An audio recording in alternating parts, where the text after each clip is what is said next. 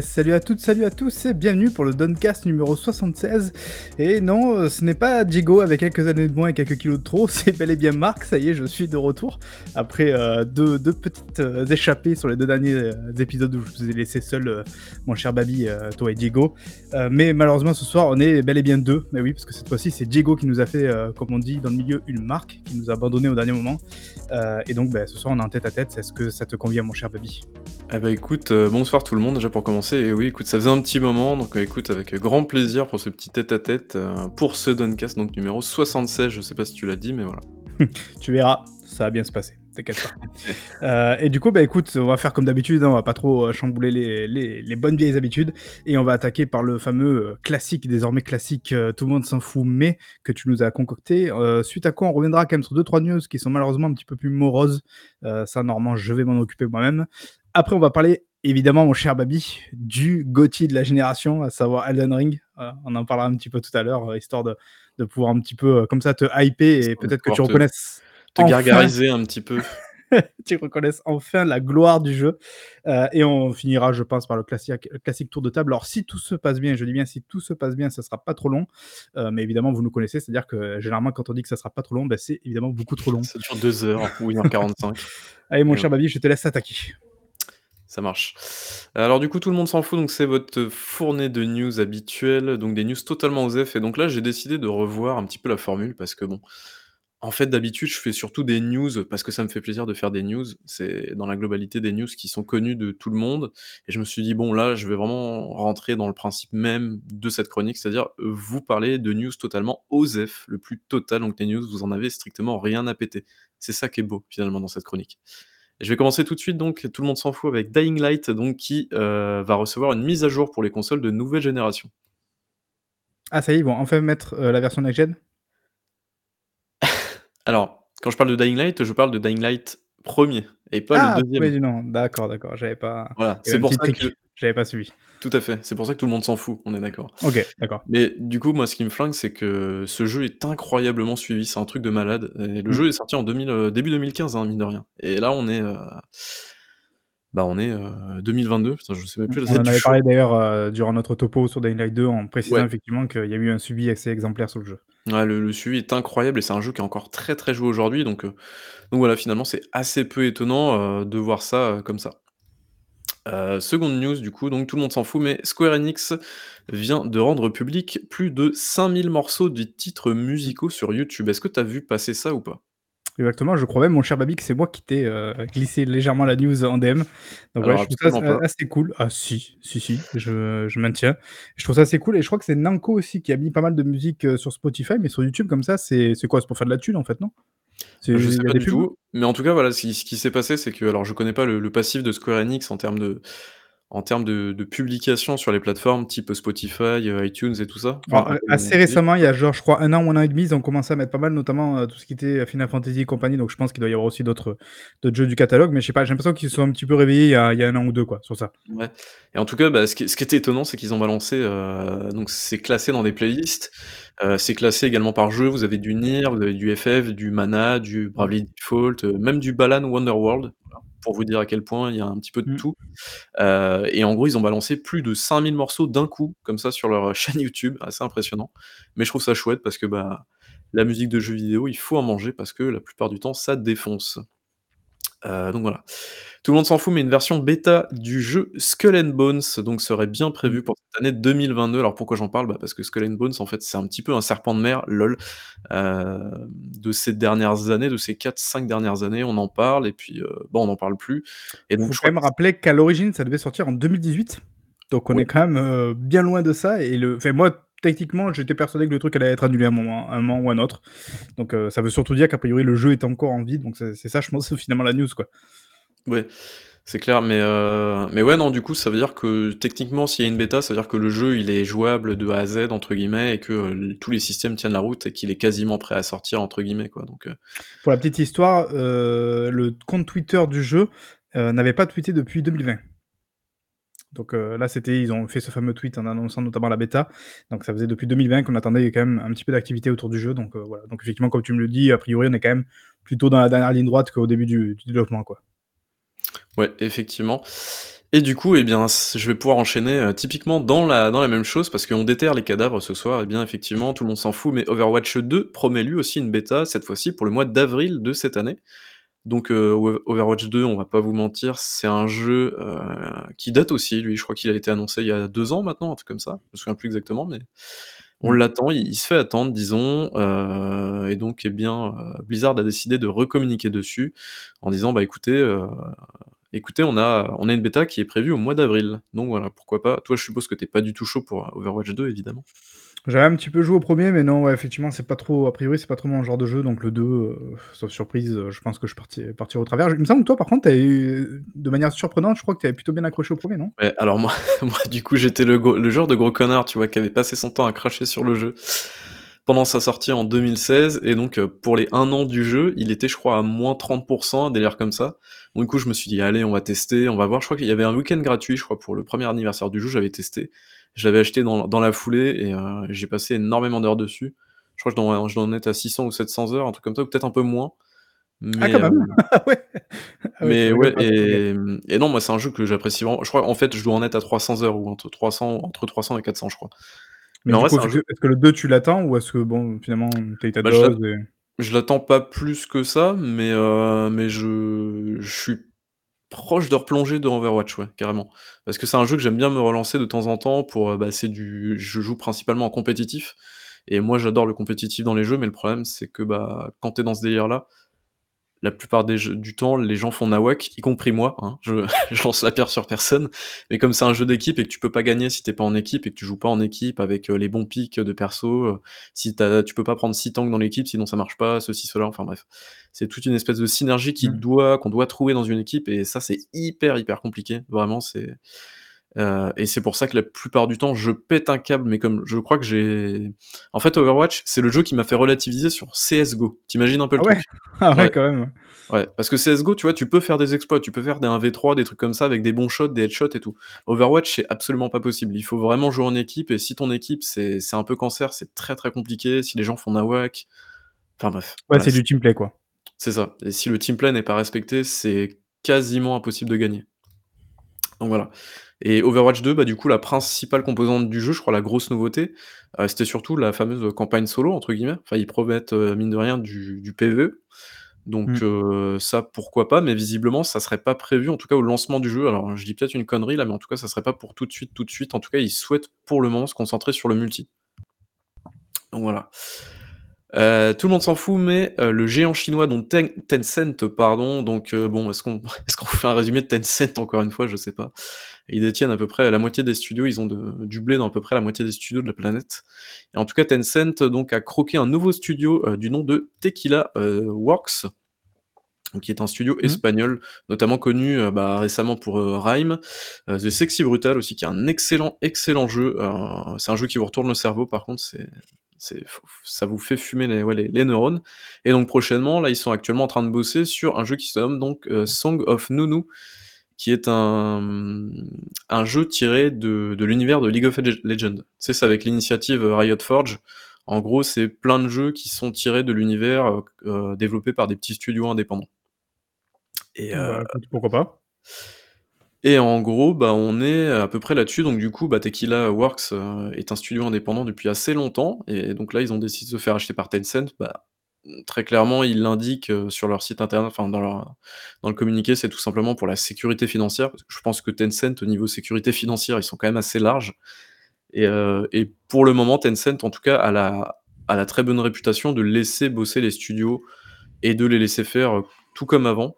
Donc Écoute, euh, je vois pas trop d'inconvénients pour l'instant, mais il faudrait quand même faire attention, euh, à l'avenir parce que si jamais la la comment dire? La politique, euh, interne, de Tencent venait à changer dans les années futures et qui commençait à resserrer la vie sur certains studios, ça pourrait faire très, très mal, je pense, vu le nombre d'acquisitions qu'ils ont fait au cours des des années, des années précédentes. Donc voilà. Effectivement, c'est ce qu'on dit, heu, de toute manière, heu, généralement, même d'ailleurs dans le cas de Microsoft avec les récents rachats. On dit Ouais. souvent qu'effectivement que tant que tu es sous une, heu, une direction qui est plutôt, bienveillante et bonne, bah, par exemple celle de Phil Spencer a priori, il y a pas de raison vrai vraiment de de critiquer on va dire la manœuvre. Mais si effectivement un jour ça vient à ça vient à changer et si un jour, Tencent pour une raison X ou Y, pète un boulard et en claquant des doigts, bah, ils peuvent faire tomber presque la moitié de l'industrie quoi. Parce qu'ils ont leurs pions de partout, c'est assez assez effrayant je trouve, mais bon après, Après c'est pas dans leur intérêt, mais enfin je Mmh. veux dire, contrôler des entreprises comme ça, ça se fait au fur et à mesure. Enfin je veux dire, ils vont pas péter un câble d'un coup, ils vont pas débarquer, ils vont pas, heu, tout foutre en l'air, mais ça va se faire au fur et à mesure, ça va être peut-être un peu plus insinueux. Après, heu, j'y Non, mais par rien exemple, bon, heu, on va pas rentrer dans des trucs, mais je veux dire, heu, là en ce moment typiquement avec le contexte géopolitique qu'on a, par exemple, tu vois de de la guerre en entre l'Ukraine et la Russie, si un jour on on vient ou un pays vient à se friter avec, la coalition, tu vois, avec, la Chine, c'est con, mais ça peut être aussi une arme, de dissuasion économique, tu vois? Parce que si Ouais, tout à le fait, ouais. des jeux vidéo, faut pas le prendre à la légère, c'est une très grosse industrie et si à un moment donné les mecs, heu, tu vois, peuvent peser dans ce sens-là, c'est évidemment là on est dans la spéculation pure, hein, mais mais ça peut, heu, ça peut quand même, heu, a aller là. C'est le genre de truc auquel on pense pas forcément quoi, sur le moment en tout cas. Ouais, très clairement. Et puis il y a ça et puis, c'est vrai qu'il y a une, heu, il y a une petite entité auquel on on s'attarde jamais finalement et qui a, peut-être 2 fois plus de de Mmh. studios que, heu, Tencent, notamment, c'est, bah, Embracer Group Ah qui est oui. Anciennement THQ Nordic. Eux, ils rachètent des studios à tour de bras Mais non, je et crois que c'est. THQ Nordic, mais Embracer Group, c'est la maison mère de THQ Nordic? Ouais. entité en gros, c'est une entité qu'ils ont créée, heu, par-dessus pour éviter la confusion, en fait. Donc Embracer. Group, ça regroupe, heu, bah, THQ Nordic, ça regroupe, heu, Core Media, ça regroupe, Coffee Stain, ça regroupe, Cyber Interactive, ça regroupe à la fois des éditeurs et des studios. C'est ça regroupe Dark Horse aussi maintenant, Asmodée, heu, qu'ils ont racheté, fin d'année dernière. Enfin, c'est c'est énorme et ça aussi pareil, si Embracer du jour au lendemain, ils se disent, «Oh putain, j'ai envie de de je sais pas, de me lancer dans les accessoires de camping», bah, du coup, Mmh. heu, voilà, tout le monde, heu, tout le monde à la rue ou je sais pas, mais bon, ça se passera jamais comme ça vraiment. Mais, heu, voilà, ce que je veux dire, c'est que les monopoles, ça peut exister et un changement de direction, c'est pas impossible non plus et d'un seul coup, ça peut devenir assez dangereux, quoi. Ce serait déjà pas mal qu'ils mènent à leur terme les 253 projets y a en cours là-bas. Ouais, alors eux, c'est incroyable, tous les ans, ils en ont toujours plus et je vois pas leurs projets, en fait, à chaque fois, ouais, je pense sais, c'est ce qu'on disait, la fameuse technique de on balance plein de projets, on espère que 2-3 exploseront et heu et Ouais, mais on fi on pourra finalement, est-ce que c'est pas une, une technique des années 80 ou 90 ça? Ouais, C'est ouais. genre, on crée on crée des jeux à la chaîne, à l'appel et puis, sur, sur, heu, 10 jeux, il y en a 2 qui marchent et qui servent à rentabiliser, tous les autres derrière. Sais pas, en tout cas c'est un peu quand ils sont arrivés qu'ils ont créé ce fameux truc avec THQ Nordic, donc un peu entre guillemets «sur les cendres de THQ» parce qu'ils ont récupéré justement finalement beaucoup de franchises de l'époque de THQ. C'est ça, enfin je pense que la technique elle est là, c'est-à-dire on remet, heu, sur pied plein de franchises comme ça qui ont été quand même populaires à un moment donné. Heu, il y en a plein d'autres aussi parce que Biomutant par exemple, heu, c'était pas c'était c'est une nouvelle IP, et je pense qu'ils espèrent que dans la la centaine de projets, peut-être même plus d'ailleurs je pense maintenant, heu, il y en ait peut-être une dizaine qui qui pètent quoi, qui explosent et et voilà et après il suffit d'un champion finalement. On le voit avec des Fortnite, avec des je sais pas moi, Apex Legends, avec des trucs un peu phénomènes comme ça. Il suffit d'un champion pour réussir à emporter la mise, quoi.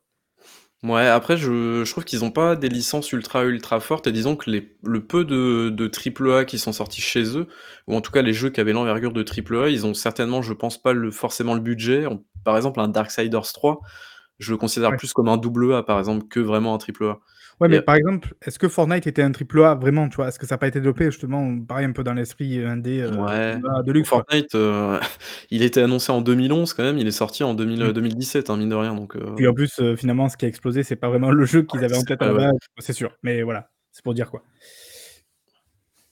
Heu, bah, écoute, heu, voilà, on va enchaîner Ouais. et d'ailleurs sur ma dernière news pour le coup et où il y a pas beaucoup de news aujourd'hui, heu, tout le monde s'en fout mais Electronic Arts nous fera économiser 1 heure 10 d'ennui profond puisque l'éditeur américain, eh bien, ne prévoit pas de conférence pendant la période E3 en juin prochain donc j'ai envie de dire alléluia parce qu'en vrai tous les ans, qu'est-ce qu'on s'emmerde pendant les conférences EA. Oh Je mon pense Dieu, qu'il y on a va pas pas avoir d'autre mot. notre dose de croquis, d'artwork Ah et de ouais. travail préparatoire. Et aussi d'annonces de jeux par le biais de t-shirts aussi. Ça, c'était exceptionnel. Avec le bah, c'était Jedi, heu, Fallen Order aussi: «Eh regardez, on travaille sur un jeu, regardez mon t-shirt», c'est tout. Je pense qu'ils se sont dit: «Les gars, on a annoncé les 13 projets Star Wars qu'on avait, on en a plus annoncé, on va sauter cette année, on attendra celle d'après». C'est ouais, bon, dit, il me semble qu'ils allaient faire des annonces, mais voilà, heu, sans doute un peu plus, Ouais, heu, un petit peu plus parsemées ici et clairsemé là. durant l'année, ouais. Mais mais ouais, du coup, la raison pour laquelle ils ne seront pas présents pendant la période E3 avec une conférence EA Play Live, tout ça, tout ça, c'est, juste parce qu'en fait, ils considèrent qu'ils ont pas assez de jeux ou de choses à montrer et qu'en fait ça sert à rien. Donc à la limite, je préfère qu'ils fassent ça et qu'ils reviennent avec une bonne conférence bien boostée aux hormones, plutôt qu'ils nous balancent une vieille conférence toute claquée de 1h10 avec, heu, des vieux jeux de sport, genre un jeu de cricket ou des trucs comme ça, où tout le monde en a rien à faire, sauf, un seul marché, quoi. Bon, chaque année, ils ont pas assez de contenu, c'est juste que cette fois-ci, ils s'en sont rendus compte. C'est vrai. Ouais, en vrai, le par rapport à d'autres années, les conférences IS, ça passe maintenant. Enfin, c'est toujours aussi chiant, mais ça passe. Ouais, non, en fait, non, non, je dis non, je dis n'importe quoi. ben, après, est-ce que c'est pas aussi, heu, entre guillemets, «une victime collatérale» de l'E3? Parce qu'on rappelle que l'E3, heu, quoi qu'il en soit, il n'y aura pas de version physique cette année. A priori, là, je pense que sauf retournement, il y aura même pas de version digitale. C'est pas encore confirmé, c'est pas clair. Attention, on dit numérique, hein, digital, c'est les doigts. excuse-moi, pardon. Heu, de version numérique et de version, hem, online. Heu, mais mais bon, voilà. Donc est-ce que, tu vois, finalement, c'est pas une parce que je crois qu'ils ont jamais fait, finalement leur truc à part de l'E3. Peut-être qu'ils se sont dit, tu vois? Ou alors peut-être qu'ils sont en train de négocier un truc avec, heu, Keighley, tu vois? Geoff Keighley ou je sais Bah, pas. après, hem, alors tu parles de l'E3 ou d'EA là, par contre? Bah, des 2 du coup, parce que je me dis: «Est-ce Ouais. que EA est pas une victime collatérale de l'E3, quoi?» Ouais, ap après EA, par exemple, heu, l'année dernière, je crois qu'ils ont fait leur conférence en pas en juin, mais en juillet. Tu vois? Ils je crois qu'ils l'ont fait en mi-juillet, un délire comme ça. Donc du coup, ils sont enfin, aujourd'hui, j'ai l'impression qu'à peu près tous les gros, heu, les comment grosses structures qui peuvent se permettre d'avoir, enfin de le faire, heu, de manière autonome avec des grosses communautés derrière, par exemple Microsoft, Sony et cetera. Aujourd'hui, je pense qu'ils peuvent totalement se passer de l'E3. D'ailleurs, nous, c'est un peu chiant parce que, entre guillemets, heu, c'est vrai que ça fait des.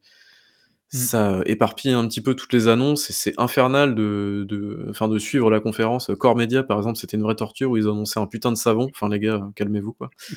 Mais, hem, mais voilà et ouais, l'année dernière, c'était quand même assez assez pénible, hein. C'était terrifiant.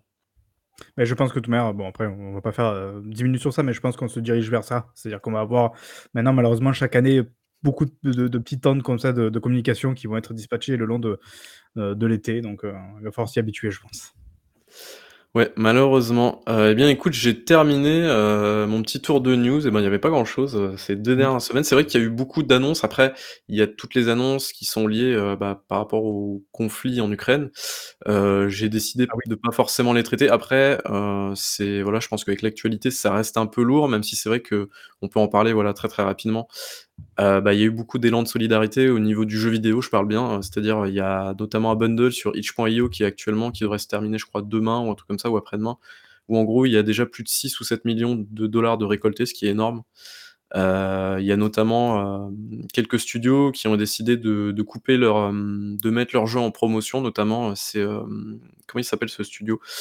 Ceux qui ont fait, heu, Eleven Bits Studio, voilà, studio polonais du coup, qui a décidé de de mettre, This War of Mine, donc qui est, typiquement, Ah oui. C'est exactement ce qui se passe en plus. Enfin, je veux dire, on est plein pile dans le sujet. Et donc de de mettre leurs jeux en promotion et de reverser, l'intégralité en gros de, de l'intégralité du du chiffre d'affaires du jeu en gros, enfin de ce que ce que vend le jeu, heu, bah, à des à la Croix-Rouge, ce genre de choses là, quoi. Donc voilà, il y a eu beaucoup d'initiatives. Alors il y a cet exemple-là, mais il y a y a eu plein de prises de position aussi également. Je crois que Bah, déjà les Microsoft, studios heu ukrainiens, heu, le fameux Oui. Stalker 2 qui est pour l'instant mis en pause, de manière Ouais. enfin indéterminée en tout cas, c'est reporté à une date indé indéterminée pour l'instant évidemment, parce qu'ils préfèrent et ça se comprend évidemment mettre en av enfin privilégier la sécurité des équipes plutôt que. Jeu. Frog, ouais. ouais, il y a Frogwares aussi qui est un studio qui a bah, dans la capitale ukrainienne également, qui, bah, eux sont directement touchés et eux ils ils tweetent 1 fois par jour, pour en gros dire, heu, bah, ça c'est assez c'est assez terrifiant comme truc. Mais en gros, bah, là voilà, aujourd'hui on est en sécurité, jour jour 17, heu, aujourd'hui on a réussi à mettre notre famille en sécurité, ce genre de trucs là. Donc, heu, c'est assez lourd, mais, heu, mais voilà, c'est quand même important mine de rien. Donc, donc voilà, il y a eu de peut-être des fois un peu tendance avec le jeu vidéo à croire qu'on est un peu en dehors de tout ça parce que, heu, je sais pas si ça te le fait des tu vois quand ça a été annoncé, enfin quand tout est arrivé un petit peu là, cette guerre et tout ça, des fois tu as moi je presque je culpabilise un peu de me dire: «Oh là là, la sortie d'un jeu, trop content, trop bien, je vais jouer». Enfin tu vois, il y a un côté, tu te dis: «Il y a des gens qui sont vraiment en train de guerre». Alors évidemment, une fois de plus, on va pas rentrer dans les polémiques. Il n'y a pas que l'Ukraine dans le monde où il se passe des choses pas bien en ce moment évidemment, donc ça c'est un peu de manière permanente. Mais là, je veux dire évidemment, ça prend toute la place médiatique, donc on on parle beaucoup de ça. Euh, et en plus de ça, tu as dit, donc il y a ces studios-là qui réagissent de cette manière-là, et c'est tout à fait euh, logique. Il y a évidemment tous les soutiens qui arrivent. On l'a pas dit, mais il y a donc beaucoup aussi, en termes d'impact économique, il y a beaucoup de structures, et même des grosses, hein, comme PlayStation, EA, des trucs comme ça, qui ont arrêté en fait littéralement de vendre des choses en Russie. pareil, de manière indéterminée. Il y a eu Grand Turismo 7 notamment, je crois qu'il a été retiré juste avant la sortie du jeu officiel, il me semble. Ah, j'ai pas vu. J'ai vu que PlayStation a arrêté, du coup, mais j'ai pas vu euh, à quel moment il avait fait exactement, quoi. Sachant que j'avais vu qu'apparemment PlayStation était, bon, euh, comme beaucoup, beaucoup d'endroits en Europe, le, le, le, constructeur qui domine le marché là-bas. Donc, ouais, c'est un impact assez certain, quoi. Donc, il y a EA, tout ça. Je crois qu'il y a quoi? Il y a eu EA aussi qui a retiré, je crois, l'équipe de Russie euh, des jeux FIFA. Il y a des trucs, quoi. Tout, ouais, c'est ça. C'est assez, assez, ouf de voir que ça prend cette ampleur-là, évidemment. Euh, après, à raison ou à tort, ça, quelque part, on n'est pas expert en géopolitique, donc voilà, mais... Euh, Comment ça? Attends, euh, t'étais pas expert Covid, toi? Tu passes pas expert géopolitique maintenant? Je comprends pas. J'ai tout donné pour la médecine, c'est bon. non, mais voilà. Donc, bon, c'est vrai que c'est intéressant à parler. Voilà, après, on va pas en faire plus que ça, parce que, bon, voilà, on, le, en général, on, le relaie sur Twitter, enfin, en tout cas, on le RT, en général, qui a des messages, tout ça. Après, je veux pas en faire plus que ça avec le compte, parce que ben, je trouve que tu vois, il y a un côté un peu aussi euh, pas malsain, mais un côté un peu opportuniste euh, d'aller RT en disant, tu vois, genre, ah, aller leur mettre des likes ou je sais pas quoi. Euh, je sais que certains, comptes qu'on apprécie peut-être moyennement ont fait ce genre de manœuvre. Moi, je trouve que c'est vraiment des choses qui sont pas terribles. Donc, juste on, RT, on diffuse et c'est très bien. voilà, enfin, on va pas faire, en faire plus que ça, c'est pas la peine, quoi. du coup, mon cher Babi, je vais reprendre la même parce que maintenant, c'est à moi. On, va initier un petit format. Alors, rappelle-moi le titre du format, s'il te plaît. Alors, le titre du j'ai trouvé ça tout à l'heure, j'ai trouvé ça marrant, enfin j'ai trouvé ça rigolo justement. Le titre de la chronique, et justement j'ai oublié de préparer les petites étiquettes pour ça, je vais la faire juste après. Euh, ça se nomme donc le jeu vidéo, c'est pas toujours rigolo. Voilà. Alors oui, au fait, j'ai oublié de vous dire, il n'y a pas de NFT, il n'y a pas d'actualité NFT euh, euh, cette semaine dans le, dans le jeu vidéo, alors je je l'ai pas vu, mais en tout cas voilà, c'est, pas mal aussi qu'il n'y ait pas trop de NFT. mais voilà, donc du coup la nouvelle chronique, alors c'est le jeu vidéo, c'est pas toujours rigolo. Euh, tout simplement, donc ça va être une, euh, je sais pas si ça va être une nouvelle chronique, j'ai trouvé le nom assez marrant, mmh. assez rigolo. Et donc en gros, ça va revenir un petit peu sur les différentes affaires, que ce soit de harcèlement, de crunch, de problèmes au niveau du management, tout ça, tout ça, voilà, tous les problèmes qu'il y a eu ces derniers temps, et il y en a eu. Je crois que tu as trois gros sujets à traiter, et je vais te laisser la parole. C'est ça. Alors évidemment, derrière ce nom euh, rigolo, il y a des sujets beaucoup moins rigolos euh, à l'intérieur. Voilà, évidemment, c'est pas, c'est, pas l'objectif. On s'est juste dit qu'en fait, ben, malheureusement, on voit quand même assez souvent de l'actualité euh, un peu, un peu tristoun ou à des choses pas très jolies, mais qu'on aime quand même traiter malgré tout. Donc on s'est dit, c'était peut-être l'occasion un peu de les réunir dans des choses pour leur donner un, un petit focus. Donc évidemment, tu l'as dit, j'ai trois gros sujets à commencer. Alors ça fait un petit moment qu'on l'a vu celui-là, mais on l'avait pas trop traité parce qu'on attendait évidemment d'en voir plus. Euh, il faut toujours faire attention avec ce genre de truc et ne pas sauter, on va dire, la, tête la première dedans. Euh, c'est le cas de Sony, je pense que tu as vu passer donc la polémique euh, Sony Interactive Entertainment, donc SIE, évidemment souvent abrégé comme ça, qui date pas de, ce mois-ci ou du mois dernier. Il hein. faut bien rappeler que c'est de fin d'année dernière. Ouais, c'est ça, fin novembre 2021. Et c'est d'autant plus rigolo, justement, la date, retenez bien, euh, parce que fin novembre 2021, euh, on a vu une ancienne employée du département en charge de la sécurité informatique, donc du PlayStation Network, euh, donc vraiment au cœur de PlayStation, qui s'appelle, je, je sais pas si on va le dire, peut-être Emma, Emma Majo, je crois que ça se prononce comme ça, qui portait plainte donc contre Sony Interactive Entertainment. Euh, et en fait, elle porte plainte euh, notamment euh, pour un licenciement abusif et notamment des comportements inappropriés envers les femmes et, évidemment au-delà de son propre cas en disant que c'était de manière généralisée au sein de PlayStation.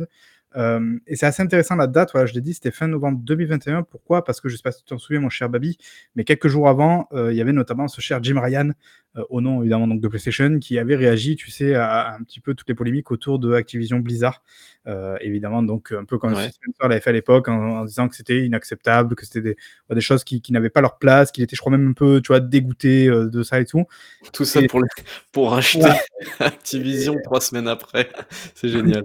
Et, donc, euh, c'est. Oui, alors ça, c'est du coup, c'est Microsoft après derrière, effectivement, mais c'est vrai que ça, ça, ça, montre quand même qu'il faut euh, toujours évidemment prendre un peu avec des pincettes ce genre de sortie de, communication, et que ce soit d'ailleurs Xbox, que ce soit PlayStation ou n'importe qui, en se disant que il faut quand même garder en tête qu'il y a très souvent des, cadavres dans le placard de ces, de, ces personnes-là, et que si évidemment sur l'instant euh, c'est une bonne chose et que c'est bien de prendre position dans ce sens-là, euh, il ne faut pas en général que ça devienne te repéter à la gueule, et c'est un peu ce qui s'est passé finalement donc, quelques jours plus tard euh, pour PlayStation, même si là c'est un peu passé au travers, On n'en a pas trop entendu parler à ce moment-là.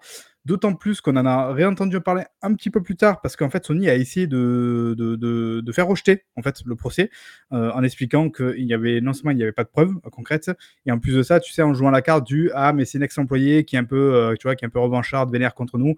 Donc en gros, elle veut juste essayer de se venger en nous faisant mal, quoi. Euh, mais il s'avère en fait qu'à ce moment-là, Emma Majo n'avait pas baissé les bras et qu'elle s'était dit de toute manière qu'ils allaient pouvoir à un moment donné faire une, je crois que ça s'appelle une class action aux États-Unis. C'est un recours collectif, je crois en français. Voilà, euh, et parce qu'en fait, elle était persuadée que d'autres femmes viendraient en fait témoigner avec elle, et c'est effectivement ce qui s'est passé. En fait, alors je crois que c'est le mois dernier, alors je sais plus si c'est ce mois-ci ou le mois dernier, mais euh, très récemment, euh, il y a huit nouvelles plaignantes en fait qui sont arrivées, euh, sept ex-employés de Sony PlayStation et une actuelle qui confirme donc les dires de Emma Majo. et en termes d'exemple, on a par exemple avoir des commentaires désobligeants, des avances malvenues, euh, un manque d'attention porté à leur travail et à leurs idées. Euh, J'ai même un exemple là, une des plaignantes, alors c'est Cara Johnson, rapporte dans une lettre que Sony est incapable d'enquêter sur les accusations d'harcèlement sexuel et de discrimination après qu'elles aient tenté plusieurs fois d'informer ses supérieurs de la discrimination et de l'absence de réaction venant d'un homme haut placé dans les ressources humaines. Alors là, tu vois, j'imagine qu'en te disant ça, finalement, on fait que, tu vois, retrouver les mêmes euh, choses qu'on a ouais, pu voir. Il n'y a pas un délire aussi, il me semble. Alors la première personne qui s'est plainte, du coup, enfin qui a qui a lancé l'affaire en novembre dernier, il me semble qu'il y avait un problème aussi au niveau du salaire ou des promotions, un truc comme ça, je crois, non? Il y avait bah, pas un délire comme ça Là, j'ai pas d'exemple précis dans ce sens-là, mais j'imagine que de toute manière, qu'a priori, euh, tu vois, c'est triste, mais ça fait partie un peu du, partie du, du paquet. Ouais. Voilà. Euh, mais c'est drôle, enfin, c'est drôle. C'est voilà, on le voit. En fait, on retrouve toujours les mêmes comportements. Je pense que si Diego était là, il le dirait. Voilà, on retrouve un peu le côté euh, masculin, masculinité toxique. On, on, le sait, on le sait malheureusement que l'industrie est, est, un petit peu, on va dire, phagocytée par ce genre gangréné, de. Gangréné, tu peux le dire gangréné, je pense. Ouais. Sachant que là, on parle a priori de la branche US. je sais pas trop évidemment comment ça se passe, que ce soit au Japon ou en Europe. En Europe, je pense qu'il y a des chances. Au Japon, euh, c'est notre culture, donc voilà, peut-être, sans doute même d'ailleurs, mais, mais voilà, on n'a pas, de, pas de précision à ce niveau-là. Euh, si ce n'est voilà, que finalement Sony, euh, face à ces nouvelles accusations, parce que là on parle quand même donc maintenant de neuf personnes, de neuf femmes, euh, ils ont commencé voilà, à, aller un peu en arrière en disant, en reconnaissant en fait euh, qu'a priori, euh, tu vois, genre, ils n'ont pas essayé de débouter le truc, ils ont reconnu, voilà, ils se sont dit, euh, avec neuf personnes qui disent ça, c'est qu'il doit y avoir des problèmes. Mais j'imagine bien, tu vois, que maintenant, en termes de, ma de, machine marketing, ils vont trouver des manières de dire que oui, mais non, mais ou on a changé, machin truc. Voilà, évidemment, après, entre guillemets, euh, c'est un peu leur boulot aussi, mais euh, tout ce qu'on espère, évidemment, c'est que tout ça, ça s'arrange et peut-être qu'ils se servent de ça euh, à l'avenir pour améliorer les conditions de travail parce que bah, je pense qu'en 2022, il est peut-être temps maintenant, quand même, que les femmes soient considérées comme des êtres humains, en fait, au, sein, au sein de l'industrie du jeu vidéo. voilà. Nous, on tâchera, je pense, s'il y a des, des nouvelles choses qui sortent, de vous le relayer, tout en faisant attention, voilà, je l'ai déjà dit, de pas non plus sauter sur le moindre truc comme ça et de tout balancer comme ça pour faire du sens sensationnalisme. C'est pas l'idée a priori. Je pense que tu es d'accord avec moi, Babi. Ouais. Bah, c'est pour ça que d'ailleurs, on vous en avait pas parlé au mois de novembre parce qu'il y avait qu'une seule personne impliquée et on attendait que le dossier soit un petit peu plus fourni. Donc là, c'est le cas parce qu'il y a des personnes qui se sont greffées à l'affaire et on verra euh, si euh, bah, les... le dénouement de tout ça. Terme, ouais. Ouais, si ça va déjà jusqu'en procès, s'il n'y a pas un truc à l'amiable derrière, si Sony, euh, soit Sony fait la tête de con et dit bah non, euh, il s'est jamais rien passé, et dans ces cas-là, ça ira très certainement dans, enfin, vers un procès quoi. Ou sinon, peut-être qu'il y aura un truc à l'amiable, je sais pas. Après, je suis pas du tout juriste, mais euh, mais voilà, en tout cas, on essaiera de, de vous de vous reporter ce qui, ce qui sera dit, effectivement, les suites de l'affaire. Et voilà, encore une fois, on va vous répéter ce qu'on vous dit euh, toutes les deux semaines, je crois, mais c'est partout pareil, finalement, que ce soit chez Microsoft. Alors, Nintendo, bizarrement, on n'en entend pas parler, c'est assez marrant. mais, euh, mais voilà, euh, chez Microsoft, chez Sony, euh, tout ça, tout ça. Et d'ailleurs, Microsoft, est-ce que, est-ce qu'on peut en parler de Microsoft? Alors, alors, là, évidemment, on est on n'est pas dans entre guillemets le, le, la même gravité que, que, que cette histoire-là, euh, mais on va parler de Zinitiative. Alors est-ce que ça te parle déjà le studio Zinitiative? Je pense que oui. Alors oui, euh, Zinitiative, si je dis pas de bêtises, c'est un studio qui a été fondé il y a 3-4 ans maintenant, je crois, par Microsoft. 2018, ouais. Ouais, et donc euh, Microsoft était très content de nous annoncer que Zinitiative était un nouveau studio euh, fondé aux États-Unis. Alors je crois que c'est à Los Angeles ou je sais plus, ou peut-être à Seattle. C'est ça, Santa Monica? Ouais. Et euh, bah, du coup, c'est Los Angeles. Et pour le coup, ils étaient très fiers de nous annoncer que eh bien, c'était le premier studio dédié de Microsoft à vouloir produire des, des jeux de calibre AAAA. Du coup des quadruple A, on va dire, des des jeux de type un petit peu comme ce que produit Naughty Dog dans l'écurie concurrente. Clairement, a priori, dans tout ce qui était com et compagnie, c'était c'était assez clair effectivement, c'était l'idée de produire un super studio, vraiment avec une grosse équipe. Je pense que le sous-texte était genre un Naughty Dog à la Microsoft. Je pense que c'était un peu l'idée parce que, évidemment, Naughty Dog, depuis quelques années, il marche sur l'eau hein, en termes de production. Euh, et donc, ben, en fait, du coup, de recruter, de recruter que des vétérans, des mecs super rodés, voilà, de créer euh, de A à Z une structure pour aller proposer effectivement des jeux qui vont concurrencer un peu le, modèle euh, qu'on connaît tous de, PlayStation et de Sony, qui marche plutôt bien. Donc les gros jeux solo, un petit peu comme ça, ou narratifs. C'était en tout cas l'idée. Euh, il nous a fallu quand même un petit moment, évidemment, pour voir plus, bah, parce que, euh, voilà, on l'a dit, ça a été créé en 2018, il faut du temps pour que les choses se lancent. Je sais d'ailleurs que les premiers à nous, c'était les mecs jouent au ping-pong dans le salon. Ok. c'est la base. au moins, il y a une bonne ambiance, on se disait. Bon, en tout cas, qu'on croyait qu'il y avait une bonne ambiance. Bah, ça se trouve, tu sais quoi, ils ont peut-être joué au ping-pong pendant 4 ans. Hein. peut-être d'ailleurs. Parce qu'il y a quoi Alors, je sais plus, je veux pas dire de bêtises, je crois que c'est en 2020 où ils ont reveal, ils ont annoncé euh, Perfect Dark, donc qui, était, qui est le premier projet en fait du coup de initiatives, qui est un reboot évidemment euh, de la série qu'on connaît, je pense plus ou moins. Alors d'ailleurs, qu'est-ce que tu en as pensé de ce reveal euh? Enfin, tu connais mon avis là-dessus, mais j'aimerais bien l'exposer parce que franchement. moi, ce qui me flingue en fait dans cette histoire, c'est que Microsoft a des poches assez profondes quand même. Euh, il nous annonce un nouveau studio avec des vétérans, donc des mecs euh, qui sont enfin des personnes plutôt qui sont censées quand même maîtriser leur sujet, maîtriser les process, tout ça, tout ça. Euh, une nouvelle IP. Enfin, je sais pas s'il y avait, s'il était question d'une nouvelle IP à l'époque. c'était pas, c'était pas très clair. En tout cas, c'était pas, pas, clair. En tout cas, moi, mon attente par rapport à ça, c'est que Microsoft me dit, on arrive avec beaucoup d'argent, on arrive avec des vétérans, on arrive avec un studio qui va tout déchirer, qui va faire des, des jeux quadruple A je me dis, bah, banco, les gars. Et eh ben non, en fait, les gars sont arrivés, ils ont déterré une vieille licence, alors que pour moi, selon moi, c'était l'occasion vraiment de taper un grand coup et de présenter, même si c'était un trailer bullshit et tout ça, de présenter un vrai nouvel univers, une vraie nouvelle IP. Et en fait, les gars sont allés déterrer un vieux truc de la 64. Enfin, j'ai trouvé ça en fait. Euh, moi, je, suis, moi, je crois qu'on en avait vaguement déjà discuté. Je crois qu'on a même discuté avec d'autres personnes. Voilà, c'est moi, je, suis de cet avis-là. Après, évidemment, euh, c'est pas l'avis qui fait foi, euh, mais effectivement, moi aussi, je me disais, en fait, après avoir annoncé, c'est dommage, quoi, c'est dommage. après avoir dit, voilà, super studio avec des vétérans de fou et tout, je me disais, putain, c'était le moment où jamais je te demande d'aller chercher, d'aller créer une nouvelle IP pour Microsoft, une nouvelle IP forte comme a pu l'être Halo, comme a pu l'être euh, Gears of War, voilà, un vrai truc qui, qui, voilà, qui se transforme en système seller, un vrai gros truc, quoi. Donc effectivement, je suis un petit peu déçu de me dire, ah bah du coup, ces mecs-là, finalement, ils se reportent sur une licence qu'on connaît déjà. Alors, attention, ça veut rien dire, surtout que c'est ce qu'ils ont dit, voilà, quand ils ont annoncé le jeu, que ça allait être un truc un peu ambitieux, euh, innovant, voilà, qu'ils allaient chercher vraiment à donner un nouveau souffle un petit peu à la série. Il me semble d'ailleurs que c'est un third-person shooter, un TPS, euh, alors que c'est un FPS, il faut rappeler Perfect Dark à, la base. Alors tu as dit sur 64, mais il y avait aussi sur 360, Perfect Dark 0, si je dis pas de bêtises, qui était, ah oui, vrai, qui était pas ouf.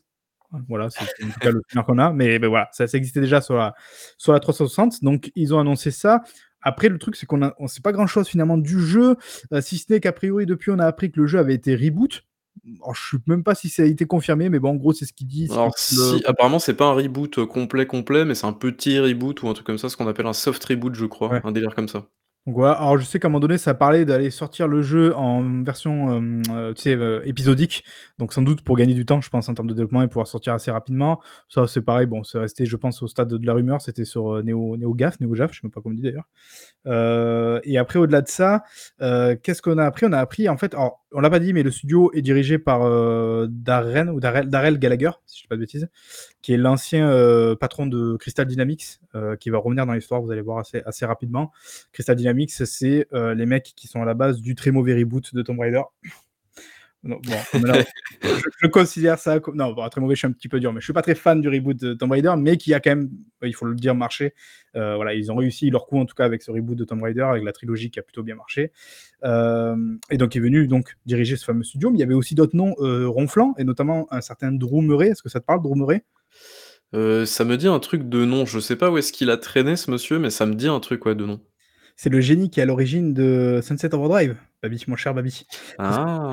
Snap Games, donc un vrai, un, emblématique d'Insomniac Games, un mec, un mec qui était là depuis 20 ans là-bas, voilà, qui est venu là. C'était quand même un coup, euh, un, joli coup, en fait, de récupérer ce mec-là, parce que c'est pas n'importe qui. Euh, sauf que ce type-là, bah, déjà, il s'est barré en février 2021. Finalement. Donc c'était un premier signe un peu bizarre. Alors je crois qu'il a dit que c'était personnel, mais bon, en fait, juste derrière, euh, il y avait une histoire de j'ai envie de couper un petit peu euh, de l'industrie pour, euh, pour me consacrer à ma famille. Et au final, il a été recruté un mois plus tard, enfin, il est retourné en tout cas. Oui, c'est toujours la même histoire. Hein. On l'a vu. Enfin, c'est comme chez, chez Naughty Dog. Là récemment, on a Weird West qui va sortir bah, d'ici quelques jours. Et pareil, Raphaël Colantonio, il est parti de Bethesda en mode non, je veux passer du temps avec ma famille. En fait, deux mois plus tard, il lançait son studio. Donc euh, voilà, ces histoires-là, on commence à les connaître un petit peu. on connaît un peu ça. On a eu quoi? On a eu aussi, bah, du coup, plus récemment, c'était le mois dernier, enfin, on a appris en tout cas que le, mois dernier, il y a eu le départ euh, de Dan euh, Neuberger. Alors, je suis désolé, je ne sais, pas si je le prononce très bien. sachant que, oui, c'est vrai que je n'ai pas précisé, mais Drew Murray était le lead designer puis design director, c'est-à-dire qu'on parle quand même d'un poste assez élevé. Euh, ce, ce Neuberger, lui, il était game director, donc euh, c'est quand même pas rien. C'est quand même le mec qui chapeaute un petit peu tout le projet, qui lui est parti donc le mois dernier. Et là, déjà, on se dit, ça fait quand même deux départs euh, assez importants. Alors, pardon, excuse-moi, je me permets d'interrompre. Est-ce qu'il serait pas responsable de la restauration, ce monsieur-là? De la restauration C'est-à-dire? Comment il s'appelle? C'est nul, allez, vas-y, enchaîne. Arrêtez pour ça, merci. On coupera au montage, c'est inacceptable. Ah non, on coupe pas, on, on, laisse tout. vrai qu'on a appris du coup finalement dans la foulée, et c'est notamment via euh, VGC, euh, j'ai plus le titre entier, Vidéo Game... Euh, Games Chronicles. Chronicles euh, qui est allé fouiller notamment sur LinkedIn, qui est, une bonne source d'information, a priori LinkedIn, en tout cas ça permet généralement de voir un petit peu les mouvements, et qui a remarqué qu'il y a eu plus d'une trentaine de départs en fait en 2021, ce qui est relativement énorme. Euh, et s'il y a eu tous ces départs, c'est peut-être pas étranger au fait euh, que Crystal Dynamics, dont on parlait tout à l'heure, hein, vous vous souvenez, qui est, l'ancien studio de Darrell Gallagher, Crystal Dynamics est venu prêter un coup de main à Initiative sur Perfect Dark alors moi, c'est un truc qui, encore aujourd'hui, je trouve ça super ouf comme mouvement, en fait. C'est-à-dire que c'est quand même relativement rare de se dire qu'un studio tiers de l'extérieur, qui est quand même assez connoté, euh, enfin, c'est quand même Square Enix, on sait, ils bossent souvent ensemble. Il y a eu le fameux, notamment Marvel Avengers, qui a, pas, trop, euh, qui a pas trop plu, a priori. Euh, c'était eux qui étaient derrière et qui est venu comme ça prêter main forte à Microsoft et en tout cas à Initiative. Évidemment, le fait que ça soit l'ancienne équipe de Darrell Gallagher, a priori, n'y est pas pour rien, enfin, c'est pas une coïncidence. Et il semblerait qu'en fait, à l'arrivée euh, de ces mecs-là, à peu près à la mi-2021, ça a foutu un peu le boxon parce que c'est à peu près vers là qu'il y a eu beaucoup de départs. Et, quand je dis les départs, on parle de mecs, voilà, une fois de plus, assez haut placés. On parle pas, entre guillemets, évidemment, avec tout le respect qu'on a pour les, les, les, les, mecs en bas de l'échelle et qui, entre guillemets, sont assez interchangeables. C'est terrible de dire ça, je suis désolé. J'aime pas dire ce genre de truc, mais voilà, c'est pas, pas ça parce qu'on parle euh, des tech art directors, des lead gameplay euh, ingénieurs, des lead animators, des mecs qui gèrent le, qualité, tu vois, le, des personnes qui ont, de la bouteille, qui sont vraiment seniors, quoi. Euh, trois mecs qui, étaient euh, dans la fameuse équipe God of War, parce que je passe dans ce moment un moment donné, on avait dit, euh, ils recrutent des anciens de God of War, qui sont d'ailleurs à Santa Monica aussi d'ailleurs, donc c'était assez pratique, je pense. Ouais. qui sont partis. Il y a les mecs en charge aussi en, tête de, des scénarios. Enfin, tu vois, tu te dis, waouh, c'est quand même pas des petits recrutements. On l'a dit, plus d'une trentaine de personnes qui partent, seulement 12 recrutements dans la même période. Donc, c'est-à-dire qu'a priori, ils n'ont pas remplacé poste pour poste les personnes. Il y a Pikachu, j'en profite pour m'en dire dessus, qui nous dit, c'est très juste, euh, que effectivement après c'est comme une équipe de foot euh, c'est pas parce que tu recrutes des stars que ça fait une bonne équipe évidemment. C'est pas parce qu'ils ont recruté que des stars que euh, tu as une cohésion d'équipe et une cohésion voilà, de, studio qui se crée. Je pense que c'est plus que ça et je pense que c'est un peu pour ça aussi le ping pong justement c'est pour créer évidemment des liens entre les entre les gens ah pour toi pour créer des liens avec les gens on fait de ping pong et des barbecues c'est ah, ça? c'est un symbole évidemment mais tu vois le fait que les mecs vivent ensemble entre guillemets un peu en communauté et tout c'est mieux finalement que des mecs qui restent dans leur case et tu vois qui se connaissent même pas quoi. Évidemment je pense que ça crée d'équipe, tu vois. Mais bon, là, là on, est, on est parti dans des trucs voilà, assez compliqués. Euh, mais voilà, donc il y a tous ces gens-là qui quittent et en fait, ils se racontent. Alors là, c'est Jess Corden, je sais pas si tu vois, Jess Corden qui est assez bien renseigné en général, voilà, Windows Central, euh, qui a réagi. Alors je sais plus si c'est ce matin ou dans la nuit, euh, qui en a parlé en disant en fait qu'a priori, de ce qu'il sait, et a priori, il est plutôt bien renseigné en général. en fait, ce qui s'est passé, c'est qu'il y a eu un petit peu deux écoles en fait au sein du studio, avec deux manières de, procéder, deux manières de, de, gérer le développement qui sont entrés en conflit. Donc, on imagine que c'est du coup Crystal Dynamics et euh, entre guillemets l'équipe un peu interne qui sont rentrés un petit peu euh, les uns dans les autres. Euh, et justement, ben, notamment sur le fait d'aller, alors soit chercher du coup, c'est ce qu'ils ont fait du coup au final, aller chercher l'aide d'un studio tiers. Donc, c'est ce qu'ils ont fait avec Crystal Dynamics. Ou alors, à l'inverse, d'aller faire des recrutements pour l'interne, d'aller chercher des mecs, de construire une équipe. Sauf que s'ils font ça, évidemment, ils vont prendre peut-être deux ou trois ans de retard sur le développement.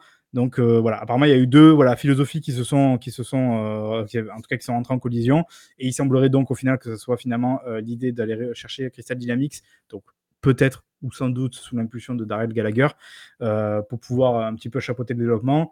Et par contre, la bonne nouvelle derrière ça, c'est que du coup, maintenant, avec tout ça et avec tout cet départ et tout, il semblerait que le studio soit, soit assez uni. Pour la première fois, en fait, il y a vraiment une, voilà, une cohésion qui s'est faite et une direction commune pour aller sur le développement du jeu. Donc, on peut évidemment que espérer que ça soit dans, l'intérêt du jeu, dans l'intérêt des joueurs, du coup, au final. Euh, mais voilà, c'est le gros bordel qui se passe. Et c'est pas anodin parce que, voilà, on le dit, The Initiative, c'est quand même censé être un peu euh, le gros studio phare, euh, finalement, de Phil Spencer, en tout cas, de la pure main de, Microsoft. C'était vendu comme ça. Et moi, en tout cas, personnellement, j'attends beaucoup, d'ailleurs, de, de, ce studio. Donc, évidemment, c'est pas des, pas des choses qui se passent.